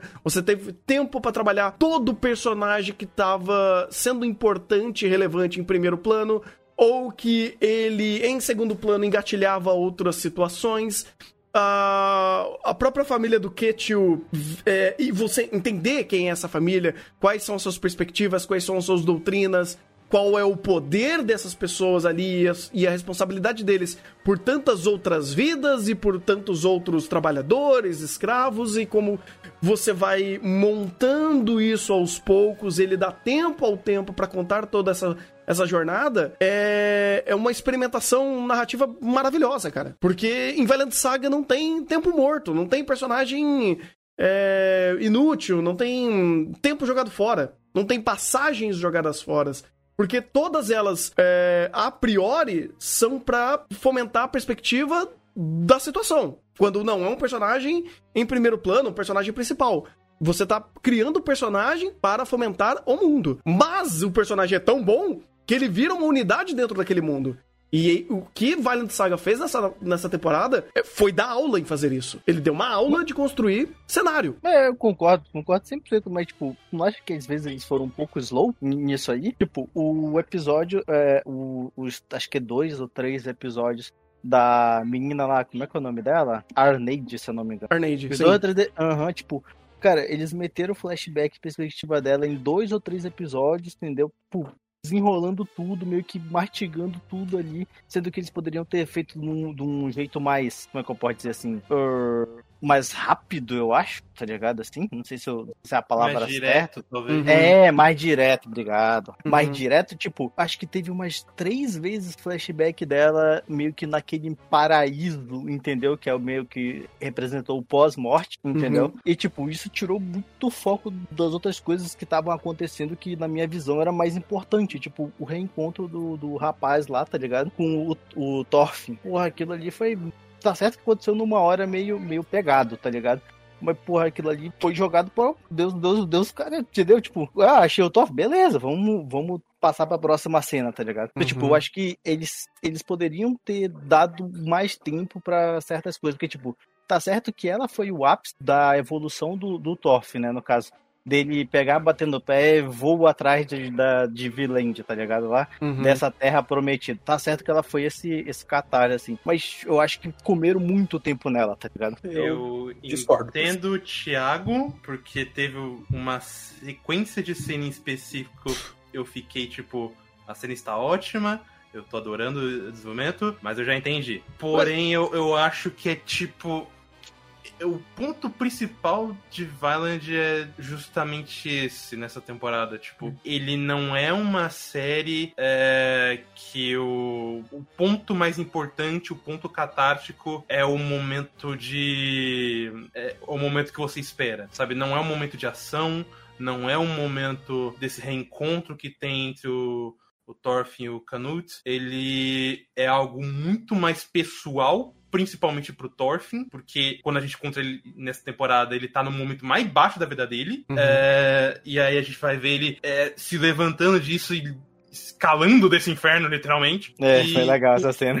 e entendendo o, o- como o Thiago falou, que é ser um o que realmente é ser um guerreiro, o que o pai dele queria dizer. Ele chega até numa conclusão, ele chega na mesma conclusão, só que de uma maneira completamente diferente do que o pai age. Isso Uhum. eu acho. Muito mais interessante, até a conversa com o Canute, eu acho muito mais interessante como esses dois eh, enxergam a mesma ideia do que de fato a conclusão dela, sabe? É uma série muito sobre o desenvolvimento, não o, o final. Né, a jornada, não o ponto. É, é, Fa- Falando, falando nesse ponto que tu tocou, é, é, tipo, realmente, eu acho que foi o episódio que teve a, a, a treta do, do, do, do, do Thorf com o Cobra, né? Que, tipo, Uhum. teve isso no comecinho, aí os outros 13 minutos, 14 minutos, foi só meio que alucinação, tá ligado? Que tipo, o cenário era bonito, mas beleza. E o episódio da. O outro episódio lá dela na carroça, tá ligado? Que também foi basicamente isso. Tipo, acho que, tir- acho que tirando isso, cara, eu acho que o resto ficou bacana, tá ligado? É que é aquele negócio, eu entendi da primeira vez, tá ligado? É que aí, é, eu não sei, pelo menos minha percepção. Tom do, do momento que ele quer passar na obra. A resolução do, do Thorfinn é muito mais sobre a tragédia da situação que ele está vivendo e tentar quebrar esse ciclo de tragédia do que uma força de guerreiro por si individual, vamos dizer assim. É, e, sei lá, poderia talvez ter dado um pouco mais de dinâmica? Tá, poderia. Só que, pelo menos, minha percepção sobre esse momento é o tom que ele quer trazer até o conflito final com o principal o principal fator de conflito ali que está causando o segundo principal fator de conflito, né, que está causando toda, todas as mortes, né, começa com um, daí depois passa para o segundo é, fator de conflito ali no final. É, mas de certa forma é o principal fator de conflito no, no âmbito histórico, no sentido de do que ele representa enquanto figura histórica e da, da, da- das- do sistema social a qual ele representa naquele contexto histórico. É, Nossa, é muito difícil falar disso sem, sem- sem- tentando fugir os spoilers. É, mas. Bem-vindo ao meu mundo, tentei bastante, tá? Eu deixei, eu, fui- eu só citei o momento pincelado. É. mano, então, mano, eu eu também, eu lancei a carroça, my bad, ma... vai lá, Maurício, my bad. É, então, mas vai. O tom que ele quer dar ali é um tom de tragédia, vamos dizer assim. O final de Vinland Saga é trágico. A gente tá vendo o que o Rafa falou, é o ponto mais baixo da vida do Thorfinn, é uma tragédia. E dali, da- dessa tragédia, desse inferno, vai surgir um guerreiro que quer combater essa tragédia. É o, quase o arco de redenção do nosso herói, que da temporada passada tava passando a faca em todo mundo. É completamente o arco de redenção dele. Então, é... nessa perspectiva, ele pegar uma personagem que já era o foco da narrativa por muito tempo e que e focar nela nesse final e nas consequências que ela teve durante esse, esse exemplo final, meio que como um exemplo, um estandarte da tragédia, que é a situação na qual as pessoas daquele mundo, né, que representam aquele mundo estão passando, para mim faz sentido, porque ela vai, ela dá um engajamento emocional e o tom certo pro Thorfinn chegar e tentar fazer o que ele fez, para ele para ele fazer o que ele fez do modo como ele fez, sem tentar ir pelo modo guerreiro convencional e ir pro modo guerreiro New Thorfinn guerreiro, né? New Thorfinn Wild. É... E talvez se Vinland Saga tivesse um pouquinho mais de, de, de vai, de orçamento para dar um pouquinho de, de dinamicidade às cenas, eu não diria nem fazer menos cenas, mas sei lá, para mim eu eu gostei muito. para mim vai a temporada foi perfeita, porque no âmbito que ele quis fazer da jornada, do que, que, ele, que ele fez ali, foi tudo muito fechadinho, foi tudo muito é, muito casadinho, redondinho e muito é, concatenado e amarrado para ser do que foi e não e amarrado como uma obra como um todo. Eu estou vendo a, a, progressão dos nossos personagens principais e essa progressão ela, ela é bastante coerente e ela, vamos dizer assim, ela concatena tanto o momento presente quanto os momentos passados em âmbito de progressão de personagem, das perspectivas de personagem, perspectivas futuras da obra, até porque Finland Saga começa agora. Maurício, eu, eu, vou ser bem sincero com você. Hum. A única forma de, de arrumar de arrumar não, é de é, criar mais essa dinâmica em, em Violent, não é nem orçamento, porque eu acho que assim, orçamento, staff, tudo eles têm de sobra. Uhum. É, o, o, que ele precisa é só mais liberdade no, no é. anime. Porque é, o que eles já fazem Pô, que nem, que nem eu falei, é, chegou um ponto numa cena que eu falei, eu já entendi, não, não preciso de mais. Mas eu sinceramente não cortaria nenhuma passagem, porque todas foram excelentes. Todas uhum. tinham contexto, representação, respaldo histórico, que eu falei, caralho, eu posso já ter entendido, mas tá tão maravilhoso, tá tão bem feito, eu não tenho como dar, dar, esse demérito, sabe? Tem até uma coisa que ajuda muito essa temporada, que a produção é muito inteligente, cara. Como que os caras sabem trabalhar com recurso? Sabe, é, é, você ter um Violent Saga, ele não é a produção mais escalafobética da temporada, no âmbito até de quantidade de quadros, a, a, a, a fluidez de movimentação, ou nível de detalhamento, uh, até em, em, em, plano aberto, ou até, uh, vai, comparando por exemplo, Vailand Saga e Tengoku, eu vejo o Tengoku tendo um pouco mais de valor de produção no âmbito de quanto ele tem de animação, quanto ele consegue esbanjar a interpolação de movimento. Vailand Saga não, nem tanto. Tem muita cena que é mais estática, é, tem muito penny shot, só que ele é muito inteligente em construir essas cenas, porque essas, essas cenas têm peso. Elas são lentas de vez em quando, elas é, demoram para passar, entre aspas, mas é porque ela tá criando um sentimento. Ela tem uma intenção. Ela tem uma ação a executar através da sua produção. Pensando todo o trabalho de storyboard, todo o trabalho de direção, trabalho de iluminação, de coloração, para te passar sentimento, te passar mensagem. E nem sempre, em ainda mais sendo uma temporada com um pouco menos de ação, ele fazer isso num âmbito muito mais trágico e muito mais melancólico é muito inteligente ele reduzir até um pouco da, das ou não ter tanta produção para esbanjar como se fosse algo muito cinematográfico, mas ele é muito inteligente utilizar isso em compor cenas que você consegue entrar completamente na situação, no contexto, na intenção. E para mim, inclusive, ele ganha muitos pontos em âmbito de produção por conta disso. Porque outras obras que, pudesse, que pudessem até usar recursos parecidos, às vezes não é tão assertivo como essa temporada de Violent Saga foi. E se eu não me engano, essa temporada de Violent Saga, em valor de produção, ela foi até um pouco mais contida do que a primeira, não? Bem mais. Bem mais, né? Bem mais. Então, assim. É, você via em muitos momentos. É... Até porque, se você comparar, essa é sacanagem. A primeira, o tanto que teve de ação, cara. Sim, era ação sim. pura. Pô, tu é. lembra do primeiro episódio que foi, vamos dizer assim, uma parte a mais avançada, que eles realinharam o primeiro episódio em questão da linha temporal? Uhum. Pô, era ação em cima de ação em cima de ação, pô. Sim. Tanto que o que eles fizeram aqui foi um, vamos dizer assim, um reaproveitamento daquela cena, só com um contexto diferente. Mas o próprio storyboard foi desenhado na primeira temporada. então, cara, é, é assim, é, tem, tem essa diferença gigante. O que eu queria pontuar com relação ao que o Thiago falou é que uma da, essa é uma das poucas vezes que o Thiago traz uma crítica plausível, né? Então eu acho importante também pontuar isso e salientar que não só ele tem essa perspectiva, porque no próprio material original é dessa forma. Tanto que todos os momentos, assim, de flashback ou extensões com relação a sentimento de personagem e perspectiva, tanto do Thorfinn quanto da Arneid, é, no material não tem, material original não tem. Tanto que o, um dos objetivos da, do, da produção do anime é colocar o flashback de quase todo mundo, né? Porque muito ou flashback ou elementos de catarse de personagem.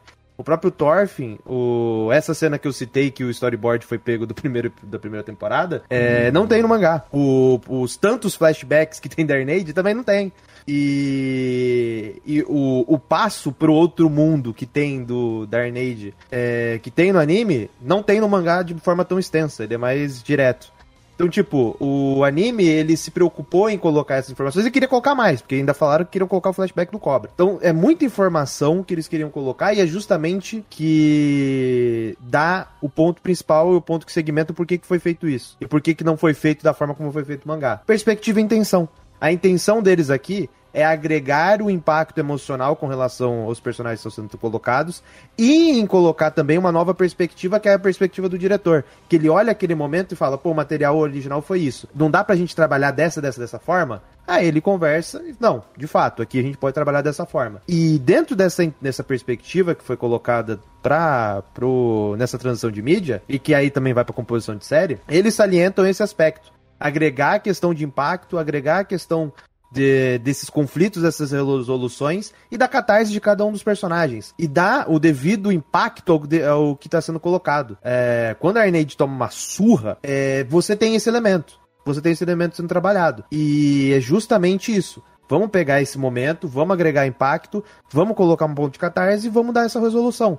O mangá não tem tanto isso. O mangá é mais direto e reto. Ele é mais seco. Mas eu, a intenção é a perspectiva que ele salienta lá. Então, quando tem uma transição de mídia e vai pra, pra, pra animação, você tem um elemento também da trilha sonora que agrega bastante. Todo o elemento ele pode ser agregado visualmente, dentro do trabalho audiovisual. E aqui eles chegam à conclusão que de fato vale a pena fazer, tanto que eles fazem, por isso que eles estendem tanto. Então, tipo, eu não vejo nem como um problema eu vejo como um erro, eu vejo como uma perspectiva. E dentro das perspectivas que, que eles salientaram, dentro da premissa que eles salientaram, foi bem feito? Pra cacete. Então acho que aí já, já pontua mais ou menos essa situação. Uhum. Porque daí tem outros elementos que eles conseguem usar para maximizar isso. Poxa, você tem elementos audiovisuais para fazer cenas, para contar a sua história. Então, é, se o diretor tem qualidade e é, liberdade para criar novas é, perspectivas de como, vou como ele vai mostrar essa cena, eu acho que tem muito valor, sim. E de novo, o cara mandou tão bem, a equipe de Valant Saga nessa temporada mandou tão bem que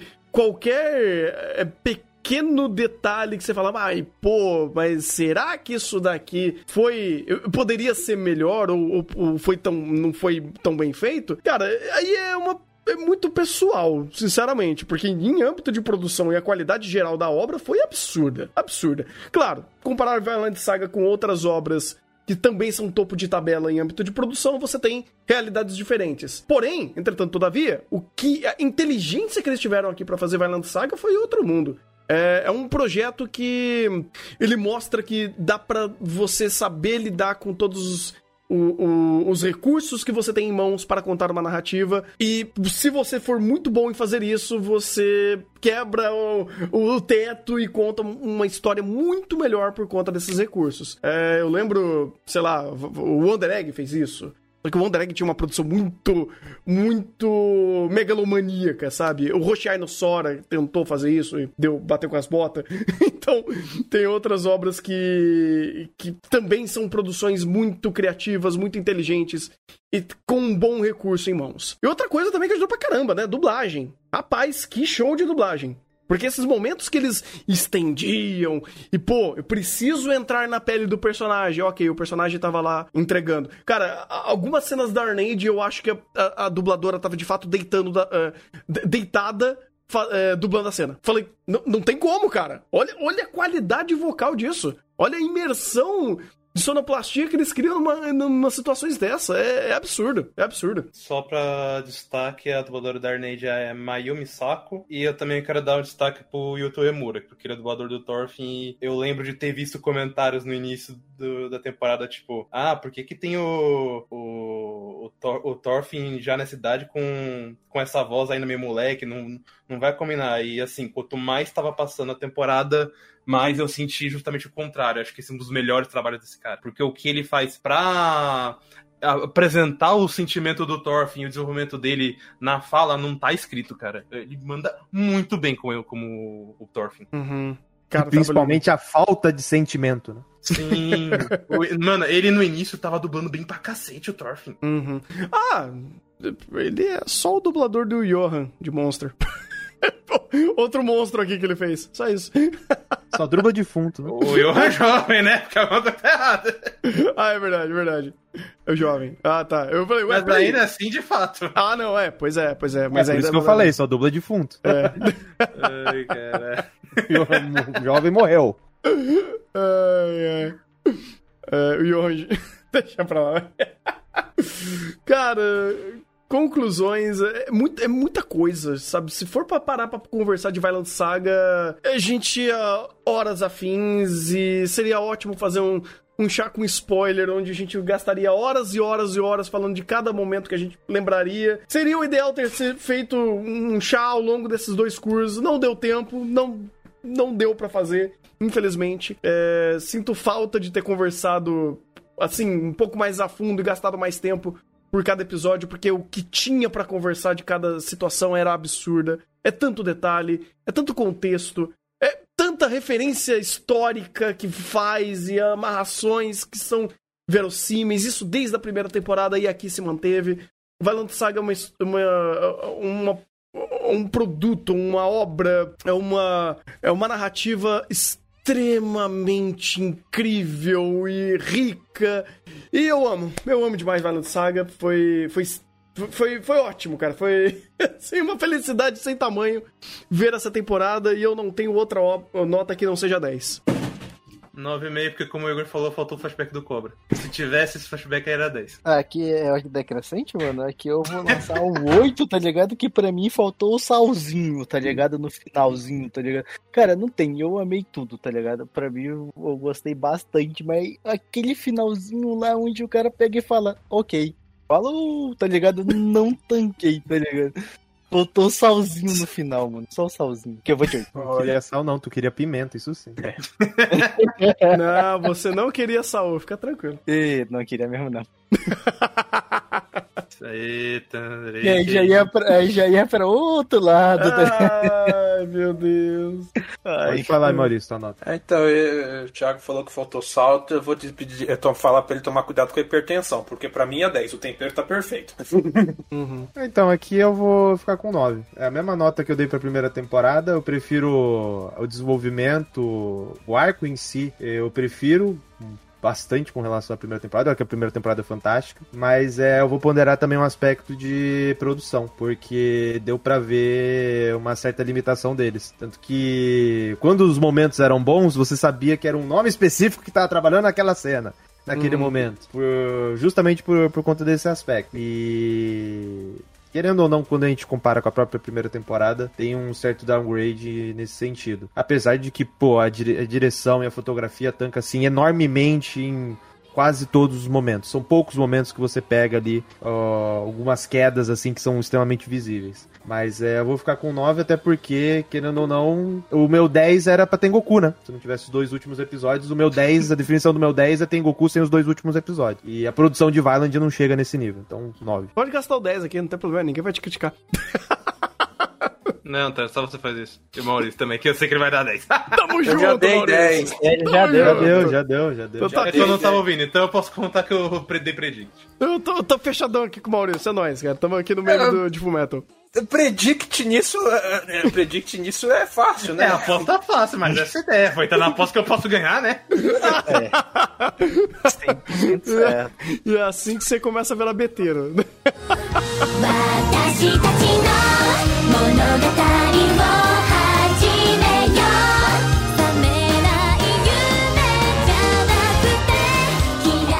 Vamos agora para World da Star, cara, um anime que eu tentei, eu, eu, eu me esforcei, mas tava difícil de continuar nele.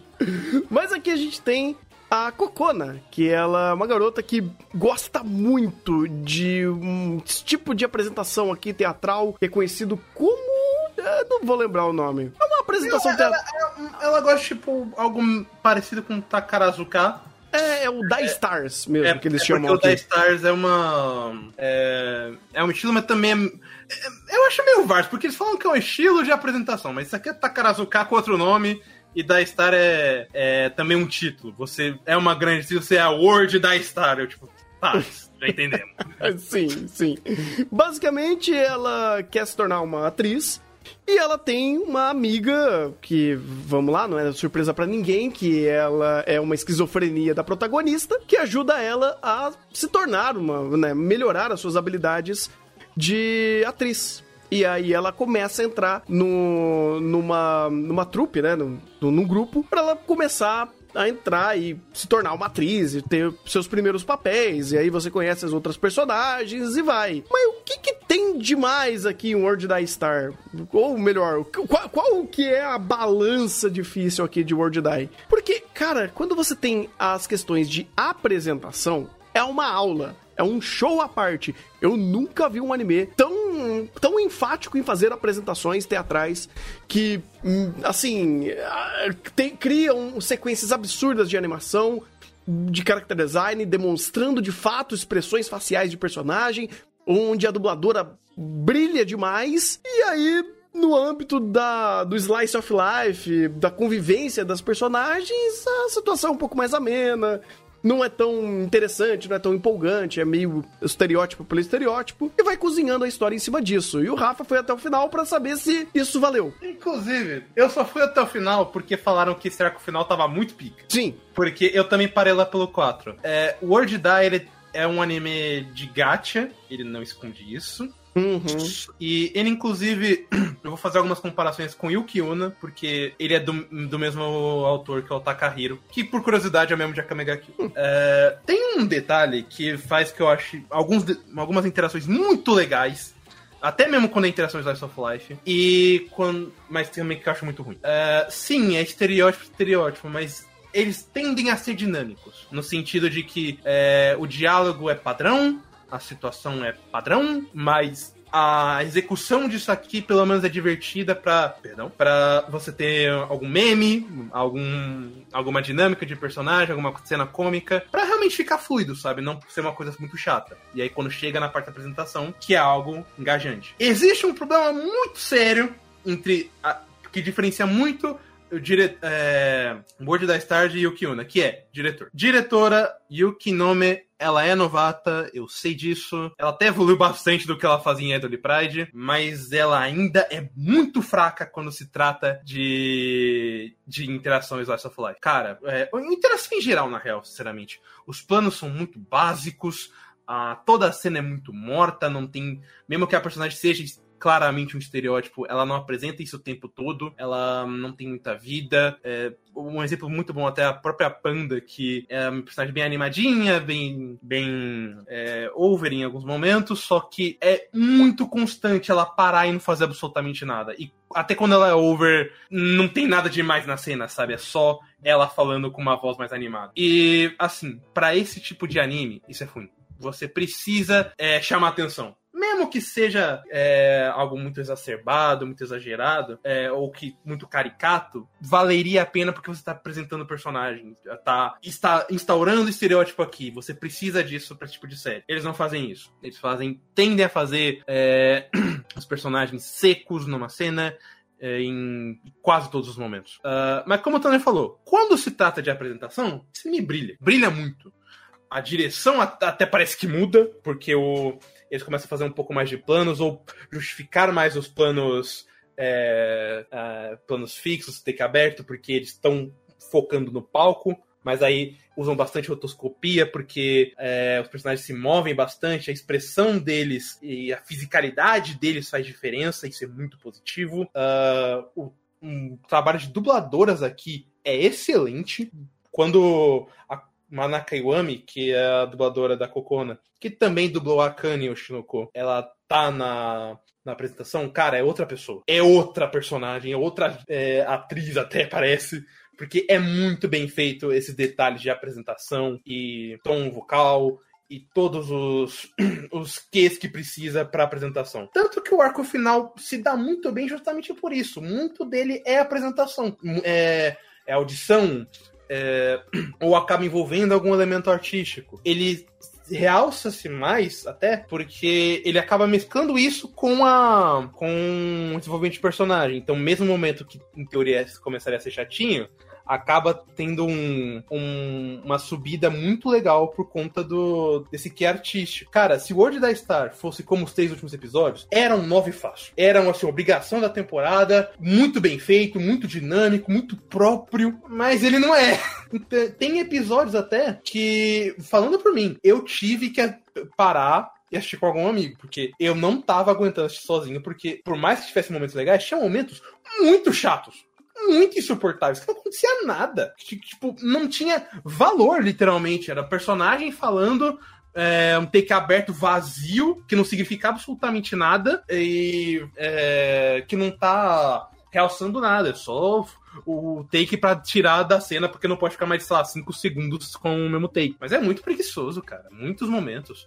É até bizarro você ver como a direção geral desse anime é muito pobre e chega na apresentação é, mu- é muito rico. É muito detalhado, é muita coisa legal. Tanto que o final de World of Fire, ou o último episódio específico, eu acho que, apesar de todas as críticas que eu tô fazendo, talvez tenha sido o melhor episódio final da temporada inteira. Porque o, tu- toda a apresentação que ele faz, toda a riqueza de detalhes, toda a conclusão das coisas que estavam vindo a acontecer, cara, é extremamente recompensador, extremamente bem feito. Até com pouco que eles têm. Eu dou muita salva de palmas. Mas é difícil, cara. Você chegar nesse momento é um pouco de desafio de fato. Eu não Uhum. culpo ninguém que tinha, tenha dropado e falado, ah, cara, mais um anime é, de garotinha, moe, gacha. Ele não é. Ou melhor, ele é, mas ele utiliza isso. é, ele tem um valor além disso. Só que eu queria que ele utilizasse mais até isso, até o genérico, porque ele não utiliza. Porque é foda você ver um monte de garota colorida, um monte de estereótipo, e elas param pra falar diálogo genérico e nem mostrar o estereótipo, cara. É só. Já, já saiu do fato de ser genérico, só tá chato mesmo. Uhum. É, é redundante, é, é anti, hum, antiprodutivo, sabe? Você fala, você olha pra cara da personagem, ela fala três palavras, você fala, eu entendi o contexto. É, eu então. entendi a sua situação, eu entendi seu estereótipo, eu entendi seu conflito, eu entendi sua perspectiva. Eu entendi. Por quê? Porque o roteiro é bem feito? Não, porque o estereótipo é o mais padrão e, e- e batido possível. O, o roteiro é até ok, eu até me surpreendo como escolheram é, fazer as representações de é, pontos a se destacar em uma questão teatral, como Uhum. se fosse literalmente a porra de um Sharingan. Isso é, Não, é, isso é legal. bizarro à primeira vista, mas é legal quando Isso é você legal. vai ver na execução. Uhum. Agora, tipo, é, quando eles saem disso e só tá é, o diálogo normal, você precisava de direção. Uhum. E eu não preciso de uma direção elaborada, no, no, um novo vilão de saga, sabe? Eu não quero isso. Eu só quero uma direção que consiga, pelo menos, inserir essa porra de uma maneira mais mastigável, mais, mais palpável. Pô, mastigável por quê? É difícil? Não, é porque não tá acontecendo nada. Uhum. Literalmente nada. Eu, eu quero dar o exemplo, por exemplo, da Catarina. Que ela é um bom, bom exemplo de ser um mau exemplo, ou de uma, de uma, uma má situação ali. Por quê? Os primeiros episódios, ou ela meio que a primeira ah, antagonista, né? Ela a primeira rival que aparece. E você bate o olho, ela abre a boca e você fala: é uma tsundere. É uma tsundere com estereótipo de alemã? Ela é bem o Jossama, na real. Tipo, Não, ela, ela é alemã, alguma coisa assim. Ela é russa. Não, acho que ela é alemã. não, ela é- é alemã. ela é alemã. Ela é alemã. Ela fala Não, que ela eu, é alemã. fal- eu tô falando que é o Josamar no que ele, tipo, pô, é ri- é riquinha, veio da Europa, Sim. é, já, já estava na elite, entre aspas, e agora tá aqui. Sim.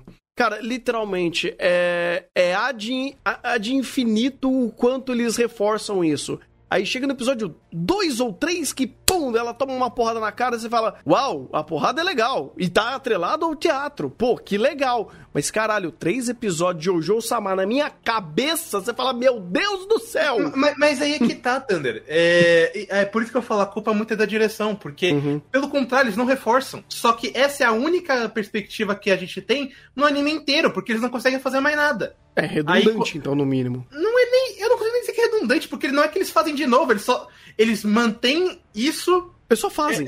É, é, tipo, é como, sei lá, se eles tivessem feito a Catarina lá, deixa dali, aí, não mexe por três episódios. Quando Uhum. constrói a recompensadora, é, mas vocês não literalmente não estão fazendo nada, nem em quesito cômico. É, então, isso tipo, é verdade. não, hum, eu não posso nem. Por isso que eu falo, não, nem parece que é só estereótipo, porque eles não- nem usam estereótipo direito muitas vezes. É, ele não usa. Não, ele apresenta. O estereótipo existe. Agora, o que, É, que eles fazem com isso não é nada. Ele- ele- eles apresentam, aí deixa lá no quieto, aí quando rola um desenvolvimento, como rola com todo mundo, inclusive, é legal. O World da Star, inclusive, um dos motivos de o final ser muito bom é porque, de fato, todo mundo é desenvolvido. Uhum. Tem um, um que interessante pra todo mundo. Só que, é, e é- apesar de ser demorado, você sai satisfeito. O problema é justamente, demora. E quando elas não estão em foco, não acontece nada. O episódio 2, eu acho, inclusive, que é o mais sofrido. Porque é o Uhum. tempo da Cocona entrando ali e não acontece nada, feijoada, até, até chegar no teatro, pô. Uhum. É um Pois episódio. É. um anime extremamente cansativo. E, tipo, se não tivesse tudo isso, todo esse problema de ritmo, de direção principalmente, eu pô, re- recomendava tranquilaço. O, o ponto dele alto é muito alto, mas ele tem vários baixos que incomodam. Uhum. Ah, é fácil. Aí você assiste esse negócio por AMV e tá tudo certo. não, não, não, não, não, MV não. Porque daí eu botar Linkin Park e você tem Ah. que ver Ah, é, as, né? as músicas da, da série. É, São é, é, muito boas. tem que ser em, em cortes, né? Você vê em shorts. Você, você É. vê as cenas em shorts ali e vai. Aí funciona, porque, pô, o episódio inteiro é pegado, cara. Teve o episódio, foi nos 5 que eu dropei. Aí depois eu assisti só o episódio 9 e 10 que me mandaram depois por Pix. Uhum. Aí. eu- eu- foi batata. Eu olhei o timer, assim, o, o- a prévia por- pelo, pela barrinha de progressão da, do, do episódio, né? Uhum. Aí eu olhei ali, eu fui vendo os frames a frame ali que tinha, eu falei, nossa, o episódio inteiro é de Slice of Life, onde nada acontecendo e uma cena de banho. Eu falei, eu me recuso, eu vou embora. Pi- Pior que não. Eu sei que esse pior que não. Mas é aí que tá. É no finalzinho. E mesmo assim, de novo, quando você tá fora do teatro, quando, pode ser ter conflito de atuação, mas fora do teatro, Uhum. é, é de- exatamente desse jeito que eu falei. Lento, é só apresenta e tá parado, nada acontece, direção monótona. Então, é cansativo, cara. É Uhum. realmente cansativo. Mas se você passa por isso, cara, você tem um, um anime muito diferente no- da temporada. Muito Uhum. diferente. Eu queria, inclusive, é, que o próprio Kageki Shoujo, que a gente já falou aqui, tivesse a produção de World da Star num- nessa ideia de usar rotoscopia, de criar o ambiente da, da cena que causa engajamento, que, enga- que tem esses detalhes de fisicalidade. Nossa, faria uma diferença pra Kageki Shoujo, que pelo amor de Deus. Sim, sim. Nossa, seria muito bom. Pois é. mas não tem. Infelizmente. É, e hoje da Star, pô, eu queria que tivesse um pouquinho mais de sustância, uma direção melhor, mas é o que tem pra hoje. Eu, a, a, a diretora tá melhorando, pelo menos. Já é muito melhor do que ela fez em hoje da, em hoje da Star, não, em Adelaide Pride. Ah, sim, sim. Tá melhorando, tá melhorando. Um dia chega lá. É, só que, pô, pô, se é pra melhorar, melhor consistentemente, eu não quero ter uma parte muito da hora, uma parte de nada. É, pois é. Notinhas, notinhas. É. Pô, se fosse pe- só pelo final, era um 9 fácil. Sim. Nossa, o final é muito bom, mas eu olho pro resto, pra lentidão que eu tive que ter pra chamar, ô gente, vocês não querem esse negócio comigo não, porque tá foda.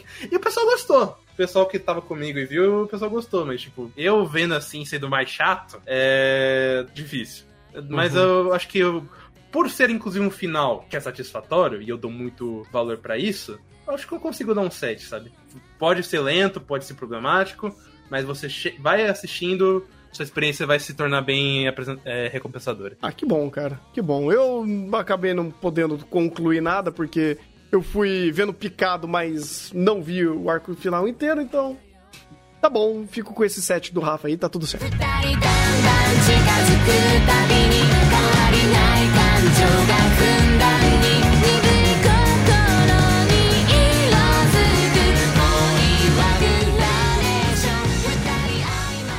Agora falar de Amada Kundo Level 999, rapaz. Que coisa maravilhosa.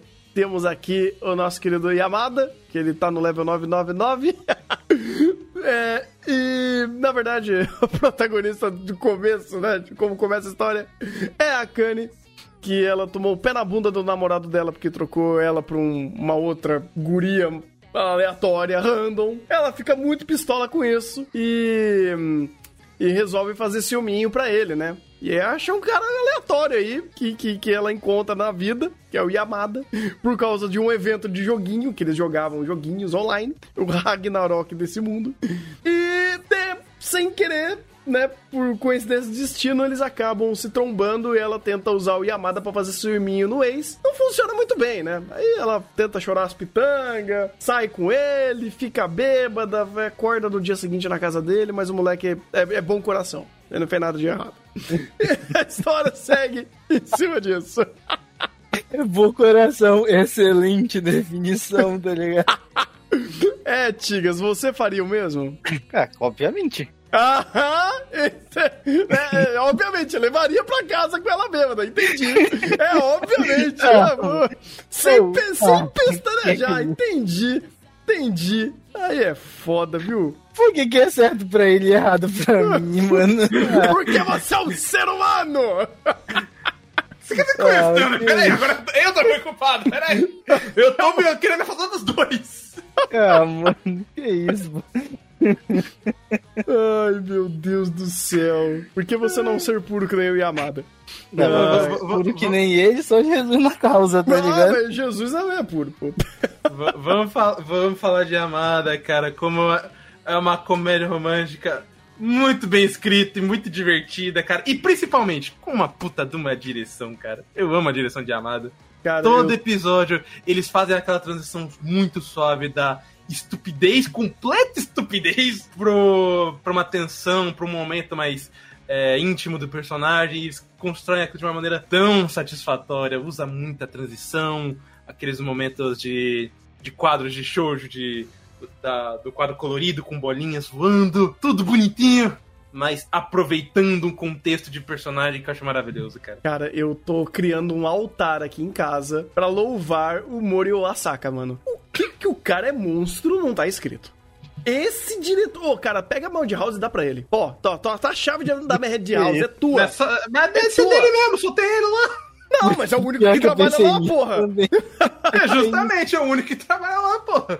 Depois Cara, porque que rolou, foi o O único que, que sobrou. o que o cara. Mano, o que o cara trabalha não tá escrito, mano.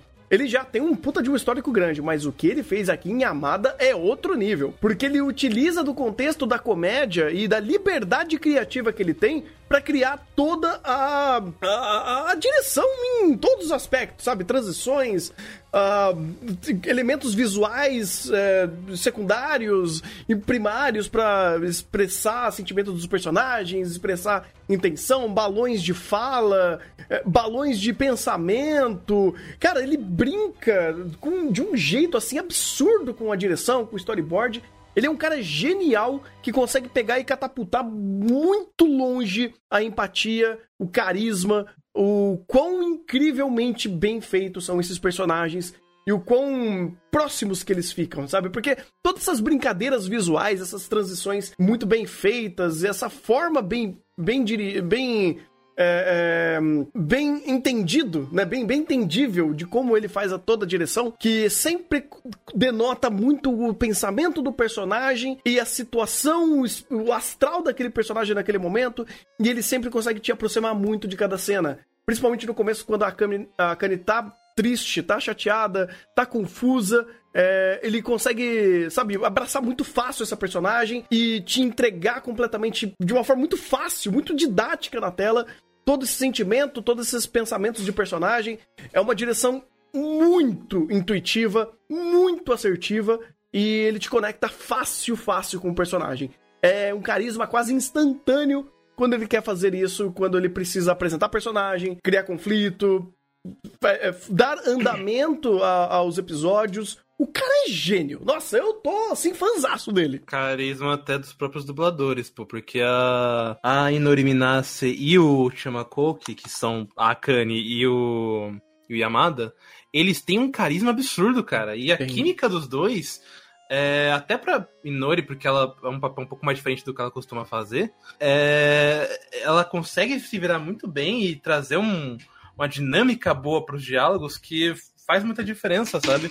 Eu realmente vejo muito mais química deles só interagindo, falando de jogo, do que muito anime de romance que só tá forçando. Olha, esses personagens se gostam, chip eles! Uhum. Sim, sim. É porque aqui você tem um bom roteiro, você tem bons personagens, você tem é, bons desenvolvimentos. É uma história muito boa em todos os aspectos, então é, é até mais fácil trabalhar nisso.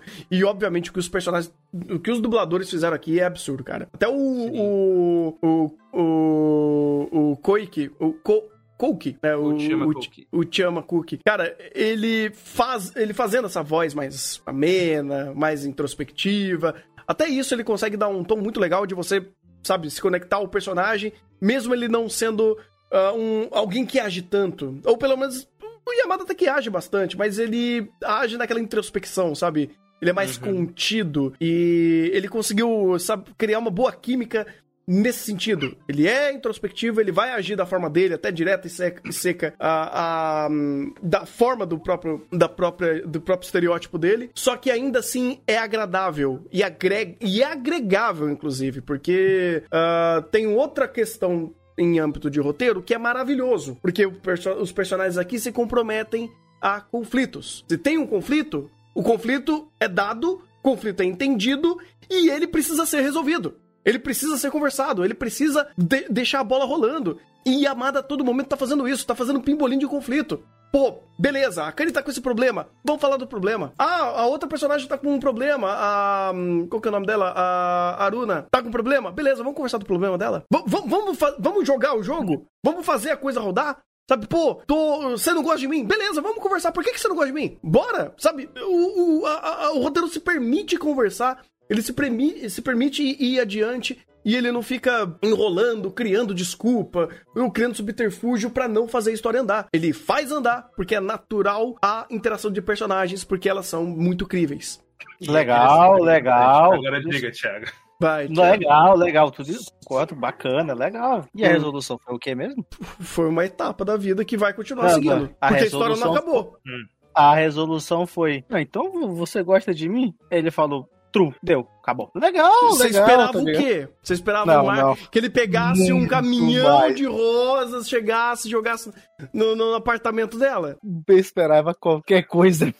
Ah, então aí é você Isso inferindo a história o que você quer, cara. Não que Mano, você não tá entendendo o que o autor tá fazendo. Muito broxante, mano. Que porra de anime, história de romance, o cara pega e fala, tru, acabou, ganhamos. Ah, mano, eu gostei muito, tá ligado, desse anime. Na verdade, muito não, eu gostei muito da Aruna. A Aruna, pra mim, é excelente personagem.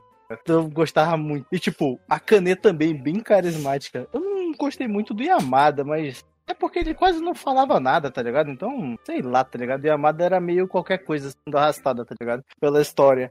Mas, cara, o final, pra mim, não deu pra tancar, mano. Eu não, não acreditei que tudo se resolveu pra começar o namoro deles. Ele falando true. Eu gosto, porra. Não, Sim, ele gosta. Até hoje, até agora, até agora eu não superei isso. Tá, vam- vamos lá, vamos, vamos fazer um exercício aqui. Seguindo a progressão de personagem, seguindo as ações e o entendimento dele perante a, ao último conflito da obra apresentado.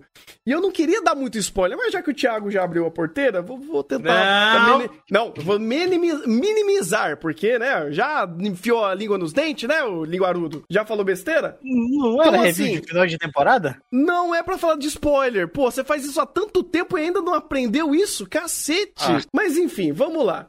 É, inerentemente é uma comédia romântica, então que, inclusive que bom que o romance é, é, progride. Tipo, não é uma temporada que fica andando com o pneu na- areia, chega no final e não existe alguma resolução ou algum entendimento. E isso compete, inclusive, ao fato do, principalmente a Kanê ser um pouco mais velha, já ter tido um relacionamento anterior, ela não tá vivendo isso pela primeira vez, o Yamada sim, mas ele sendo um personagem mais direto e mais. ma- mais introspectivo, uma pessoa que trabalha mais o racional do que o emocional.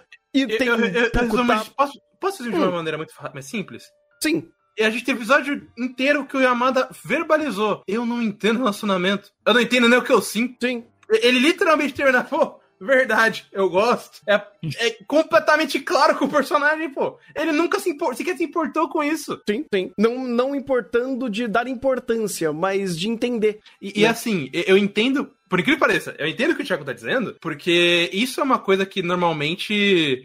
é, quando não é trabalhada, a gente realmente taca a pedra. Que Uhum. nem o Platino End. Pô, o, eu te amo. Obrigado. Eu fiquei feliz. Meu E- Deus. mas isso é o tipo de construção que é muito comum em, em questão de romance, porque é uma um contexto japonês. Só que qual que é a diferença? Tem os que elaboram e tem os que fazem ao modo freestyle, a lá Platino End. Só Uhum. que aqui, a última coisa que foi, foi freestyle, pô. Ele teve. A mel- é, é até melhor ele falar isso do que ele falar, sim, eu gosto de você, e ou fazer um momento todo épico, florido. O jeito que ele fez foi exatamente o que a Amada faria, pô. Sim, sim. Dentro do, do que o personagem propôs, dentro do que ele se apresentou como personagem, como pessoa, como perspectiva dele, eh, seguindo as limitações dele. Ah, ah, foi muito a cara dele fazer isso. Eh, Os personagens nunca saíram do, do que foi proposto e toda evolução assistida é muito crível ao, aos conflitos apresentados e o que o personagem vivenciou e aprendeu ao longo da narrativa. Então, poxa, isso daí, o que- como Yamada fez é maravilhoso. O que o Am- Yamada faz, né, quanto a esse andamento de narrativa, ele é muito mais pontual em elaborar conflito. Então, por exemplo, é, de, um, de um evento A ao evento B, ele pode usar um pouco de time skip. Mas quando ele vai mostrar o evento B, ele te conecta e te contextualiza os eventos até chegar ao, ao evento do, do ponto A ao ponto B. E aí ele consegue usar mais tempo para elaborar o evento em si. Então, por exemplo, ah, o, o Yamada vai, vai pro, casa da Kane pra ajudar a arrumar o computador. Beleza, você entende a situação e daquele ponto em diante que ele vai elaborar, ele vai gastar tempo, ele vai gastar processos em mostrar todo o andamento daquela sequência de ações. Mas entre um pon- esse ponto e o ponto anterior, passou-se dias, semanas ou um tempo que você dá, eh, eh, cria um tempo mais elástico. Mas quando ele para para criar uma sequência de, de situação, né, um, um momento em específico, ele vai lá e elabora e, e afunila e, e pega aquele momento e trabalha e faz tudo que ele consegue fazer de melhor, tanto de roteiro quanto de apresentação pela produção. Então, cara, ele rebenta em fazer isso e é uma estrutura que ele trouxe pra ele. Porque é muito menos slice of life e é muito mais interações românticas e, é, e, e- e- hum, românticas e de comédia também, usando comédia como, como veículo pra fazer as coisas funcionarem. E ele é muito bom em fazer isso. Ele é fantástico em fazer isso.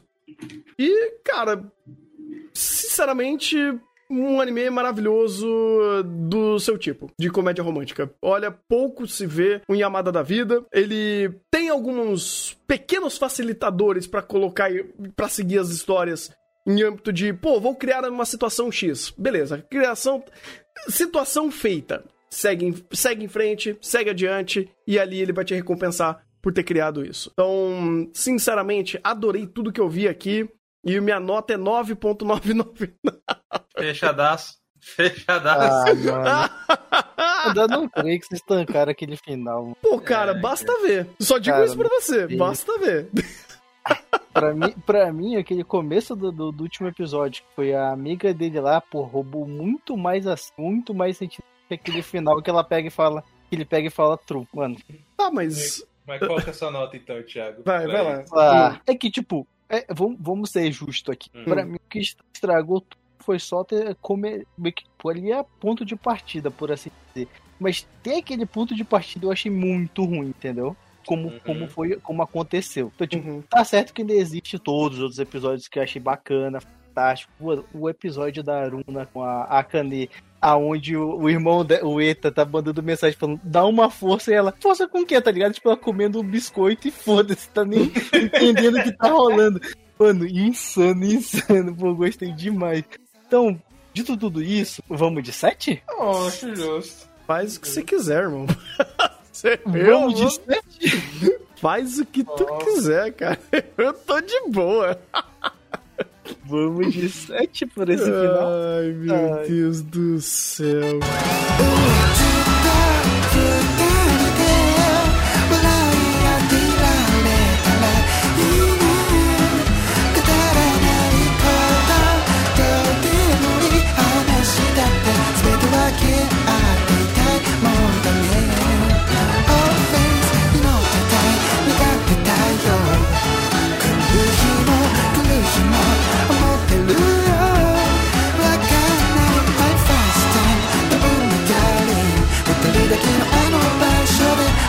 こっち見てくれますか？Yeah